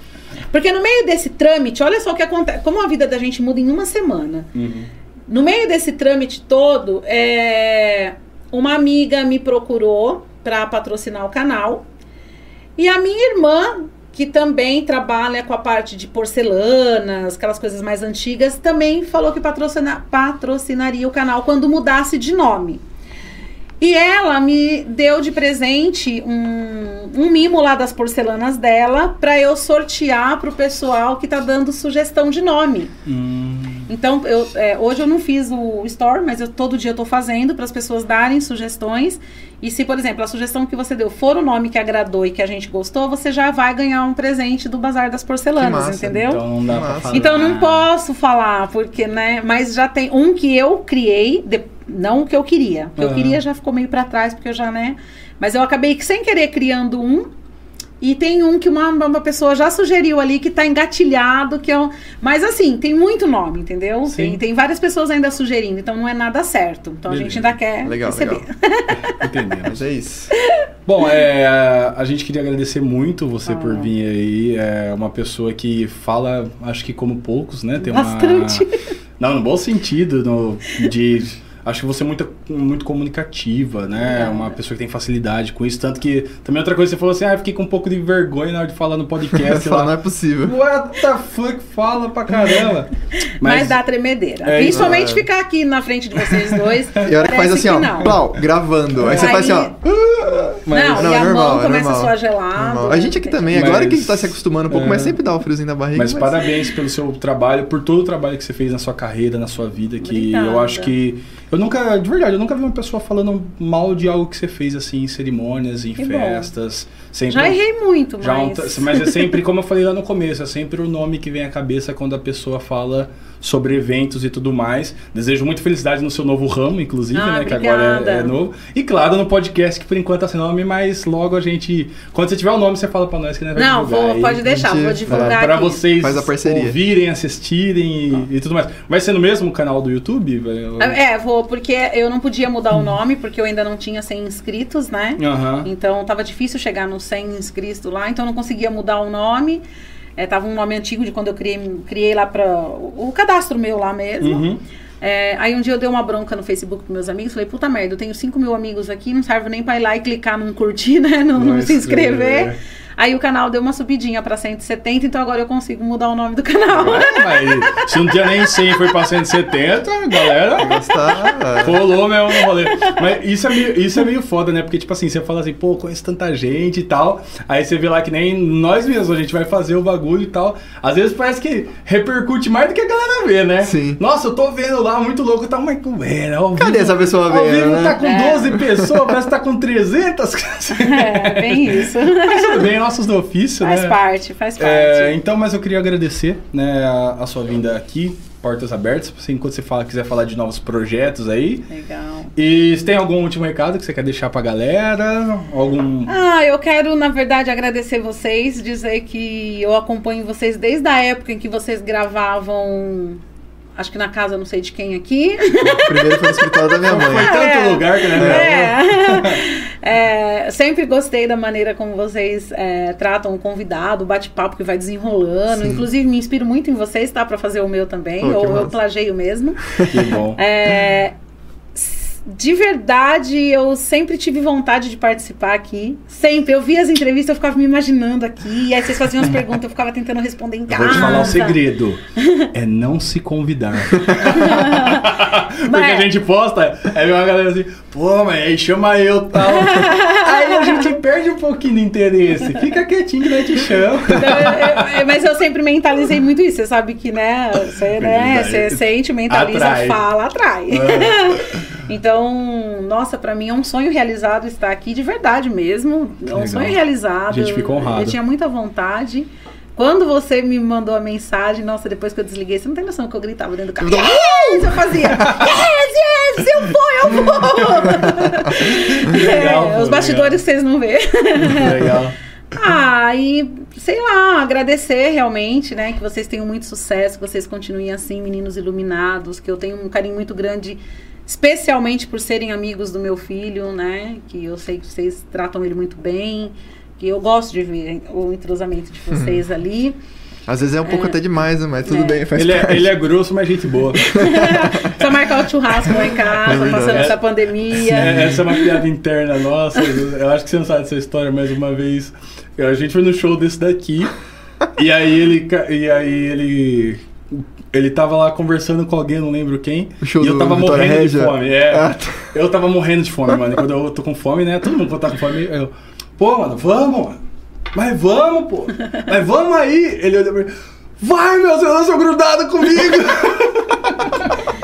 Depois disso, os caras... Ele tem umas É. expressões, cola, cola de Deus. Ele já contou a história da cola de Deus pra Não. vocês. Ele tem umas expressões muito dele. Mas né? é uma figura É, única, é, né? ele é. Um abraço pro Jorginho. E agradecer realmente que vocês tenham muito sucesso mesmo, que as pessoas comecem a valorizar um pouco mais o que a gente tem em casa, aquela coisa de dar valor na prata da casa, que eu percebo muito isso em Bariri, que infelizmente as pessoas não, não- valorizam tanto a gente, né? Prefere votar em BBB do que vir aqui assistir um canal bacana desse, de bate-papo, de conhecer mais as pessoas. E é isso, e pedir para as pessoas continuarem assistindo, se inscrevendo, tanto no seu como no meu. Com certeza. E no Podtech também. No, com certeza! Já que tá aí, né? Nossa, porque o rapaz, vou falar, se você, se, se você em casa precisa de conteúdo pra matar seu tempo, Vai! o, o cara tá com mil horas já de negócio. Fora o é louco. estúdio, né? Que é show de Com certeza. bola. Você que quer também iniciar, porque é isso que você falou no começo. É bacana é, essa coisa da- da- das pessoas olhar, que nem, né? Quando eu vi vocês, eu falei, poxa, né? E conheci o estúdio, falei, por que não Não também, tá tão né? longe assim, né? É. Ver. E de repente alguém que tá vendo a gente fala, por que eu também não posso? Então já vem gravar aqui no estúdio do Ellison, né? Bate papo com ele aí. Isso. Ah, e é isso, gente. Falar para as pessoas amar um pouco mais, ter um pouquinho mais de empatia pelo ser humano, aquela coisa de você se colocar um pouco, só um pouquinho no lugar do outro, né? Por um momento, para de falar, se veste com a roupa do outro. E eu acho que o mundo consegue melhorar muito mais se as pessoas fizerem isso. É isso. Com certeza. É, hoje, galera, vai ser um pouquinho diferente, né, Léo? Porque como deu errado a nossa propaganda, antes de finalizar, finalizar, a gente precisa falar sobre os nossos patrocinadores. E você fica aí pra ouvir sobre os nossos patrocinadores, porque eles fazem o seu conteúdo acontecer. Importantíssimo, patrocinador. Com Eu vou, vou começar aqui, porque tá no meu, no meu celular. Mas né? se você quiser ir no banheiro agora, você fica à vontade. Você só não vai Beleza. embora porque a gente vai tirar uma foto depois, tá bom? Ah, tranquilo. Isso. Então eu vou lá, vou dar uma voltinha por lá. Aí no final a gente finaliza aqui e aí Isso. você. Beleza. Então, meu bom, se você vai começar um negócio, montar uma empresa, abrir um bar, dar uma festa, não interessa. Para você fazer o seu sonho crescer, você precisa investir em publicidade e só tem um lugar que você pode fazer isso em Bariri, que é no Lions Publicidade. Na Lions você atinge ótima meta, alcança o público que você jamais imaginou. O do Rei sabe como chamar a atenção da galera de Bariri e região, sempre organizando as melhores festas, divulgando ótimos eventos e enriquecendo as marcas da nossa cidade. A Lions oferece diversos serviços como gestão em mídias sociais. Não tem como você deixar qualquer pessoa mexer na internet por você, né, meu amigo? Você tem que fazer com alguém que entende do assunto, tem que fazer com a Lions. Ele também faz toda a produção de conteúdo necessária para sua rede social. Os caras desenvolvem até site, ou seja, tudo que você precisa para chegar mais longe que o seu concorrente. Ah, em breve vai rolar o serviço de Videomaker. A equipe da Lions está se especializando para fazer sua, bar- sua marca bombar em imagens, áudio e vídeo. Não tem como escolher outro. Tem que ser Lions Publicidade. O número é 14 988 32 7831. 14 98832 7831. Tem também o Instagram e Facebook, arroba mkt.lionspublicidade. Arroba mkt.lionspublicidade. Tem o site também, www.lionspublicidade.com.br. Lions Publicidade, todo grande negócio é construído com amizade. E esse recado agora é para você que trabalha com computador, notebook ou mesmo é um aspirante a gamer. Se você está procurando as melhores opções para sua máquina, você tem que ir na Neif Info Informática. Na Neif Info você encontra todo o suporte e assistência técnica para deixar o seu PC voando, como formatação, limpeza, backups e muito mais. Lá você também encontra todos os tipos de acessórios para melhorar a sua experiência na frente da tela, como teclados, mouses, fones e até mesmo tendências do mercado, como gabinetes gamers e memórias SSD. Acha que para por aí? A Neif Info também trabalha com material escolar e utilitários para escritório, como lápis, caneta, borracha e diversas outras coisas que só passando lá para conferir. Você pode falar com os rapazes da Neif Info bem rapidinho no Whats, que é o 981689993. Ou dá uma ligada lá no 3662-0859. É lógico que você tem que conferir as promoções no Instagram, arroba Neifinfoinformática, arroba tudo em assistência técnica e informática. E sabe de uma coisa? Eu não conheço uma pessoa que não gosta de um bom artesanato. Todo mundo tem uma ou mais peça de artesanato na sua casa. E se a gente vai falar do melhor artesanato de Bariri região, nós temos que falar da Vera de Mar Artesanato.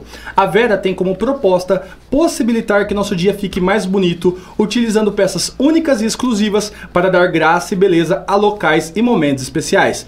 O objetivo é a reciclagem de produtos, transformando-os em objetos de decoração e uso, bem como a confecção de um lindo artesanato. A Vera sabe que uma peça bonita, feita com amor e carinho, cabe em qualquer lugar. Quer ver o trabalho na Vera? É muito simples. Você vai acessar o Instagram, arroba Vera de Artesanato. Mais uma vez, arroba Vera de Artesanato. Vera de Artesanato. Deixe a sua vida mais bonita. E essa aqui é pra você que gosta das últimas novidades do mundo jovem. Você tem que procurar a loja Eclipse. Lá você encontra camisetas de anime, de rock, de série, de filme, de games, de basquete e muito mais. Você também encontra bonés, bijuterias e até mesmo pelúcias. Tá querendo se vestir com algo que você gosta, presentear alguém que você gosta? Vai na loja Eclipse. Ou manda um WhatsApp no 982101335. 982101335. Tem também o Instagram deles, que é o loja.eclipse. Loja.eclipse. Loja Eclipse, onde você encontra todas as tendências. Bom, e dessa vez eu vou falar sobre a Raquel Fursim. Afinal de contas, essa é a era das tatuagens do piercings. Todo mundo quer fazer, todo mundo tem um. Mas na moral, quer colocar um piercing? Quer fazer uma tatuagem? Faz com alguém de confiança. Faz com a Raquel Fursim. Com a Raquel você coloca piercings da melhor qualidade e tem todo o suporte necessário para cuidar da sua joia. Ela também faz tatuagens maravilhosas para você marcar sua pele com uma memória, algo que você ama ou mesmo uma coisa que você curtiu e quer ter para sempre marcado na sua pele. Lembrando que é tudo 100% esterilizado e descartável, preservando o bem-estar do cliente. Quer lançar uma tatu? Colocar um piercing? Fala com a Raquel Fursim. O WhatsApp é 99874 3627. 99874 3627. Confere o excelente trabalho dela no Instagram, arroba Raquel Fursim. Bem fácil, arroba Raquel Fursim. Piercings e Tatus é com a Raquel Fursim. E o lugar de matar a fome é na pastelaria Mariana, que todo mundo já conhece, sempre servindo os melhores salgados. E agora, Você falou matar foi os três aqui, ó. fome pra caramba. Foi bom demais. É, eu também, eu só não, não fiz isso porque eu tava falando, mas a minha barriga estava. Mas vamos lá. Porque lá são os melhores salgados que tem na Não, cidade. realmente, lá é. E agora também tem os salgados congelado, congelados Mariana. Isso mesmo, você pode encontrar os salgados congelados Mariana no supermercado pertinho da sua casa. São salgados de qualidade congelados para você fritar para sua família e para seus amigos como e onde quiser. E onde você encontra os salgados congelados Mariana? No supermercado Salina, supermercado Ultraserve, supermercado Nova Bariri e no Empório de Carnes São Francisco. Manda um zap, um zap para Pastelaria Mariana. O número é 982300279. 982300279. Também tem o Instagram deles, que é o Pastelaria Mariana, com dois N's, arroba Pastelaria Mariana. É, Pastelaria Mariana, a melhor opção para matar sua fome.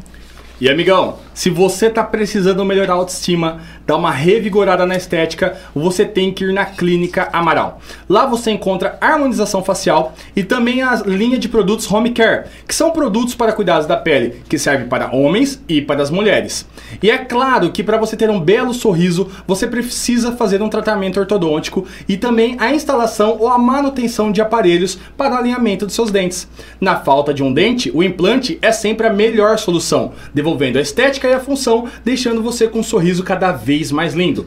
Para limpeza, clareamento, restauração e muito, muito mais, é só falar com o Dr. Luiz Amaral. E para falar com o Luiz, o número é 014 991 24 1761. 014 991 24 1761. Vai também no Instagram, arroba clínica underline amaral. Arroba clínica underline amaral. Lembre-se, o seu sorriso pode se tornar a sua marca.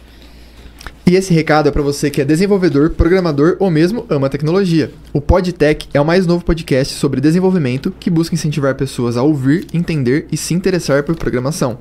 Toda semana, o nosso amigo, amigaço Ellison vai convidar uma pessoa da área para conversar sobre diversos assuntos. Na verdade, toda semana ele vai convidar várias pessoas, né? Porque qual que foi o recorde? Você falou com três pessoas no mesmo dia?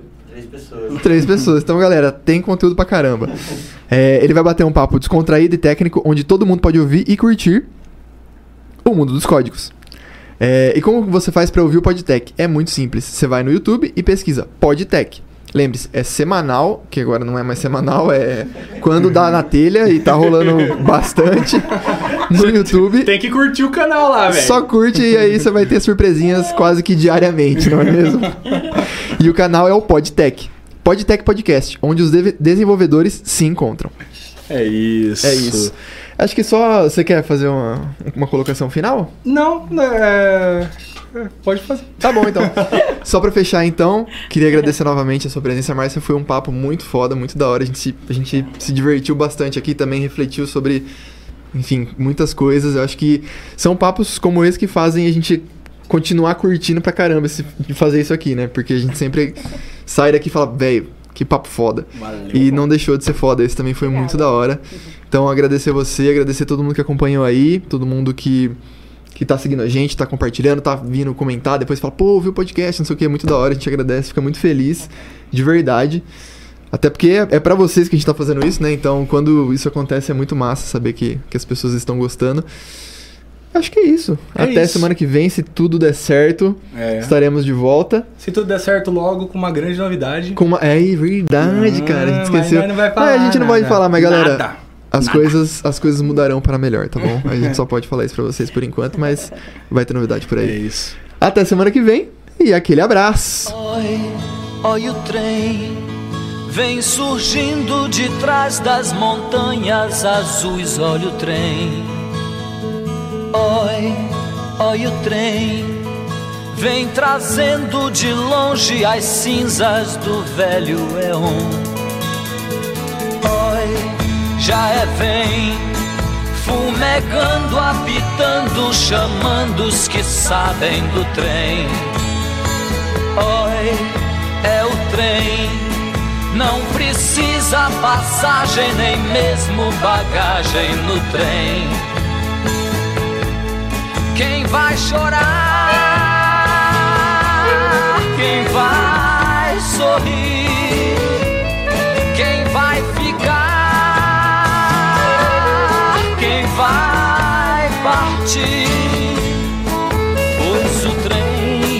tá chegando, tá chegando na estação.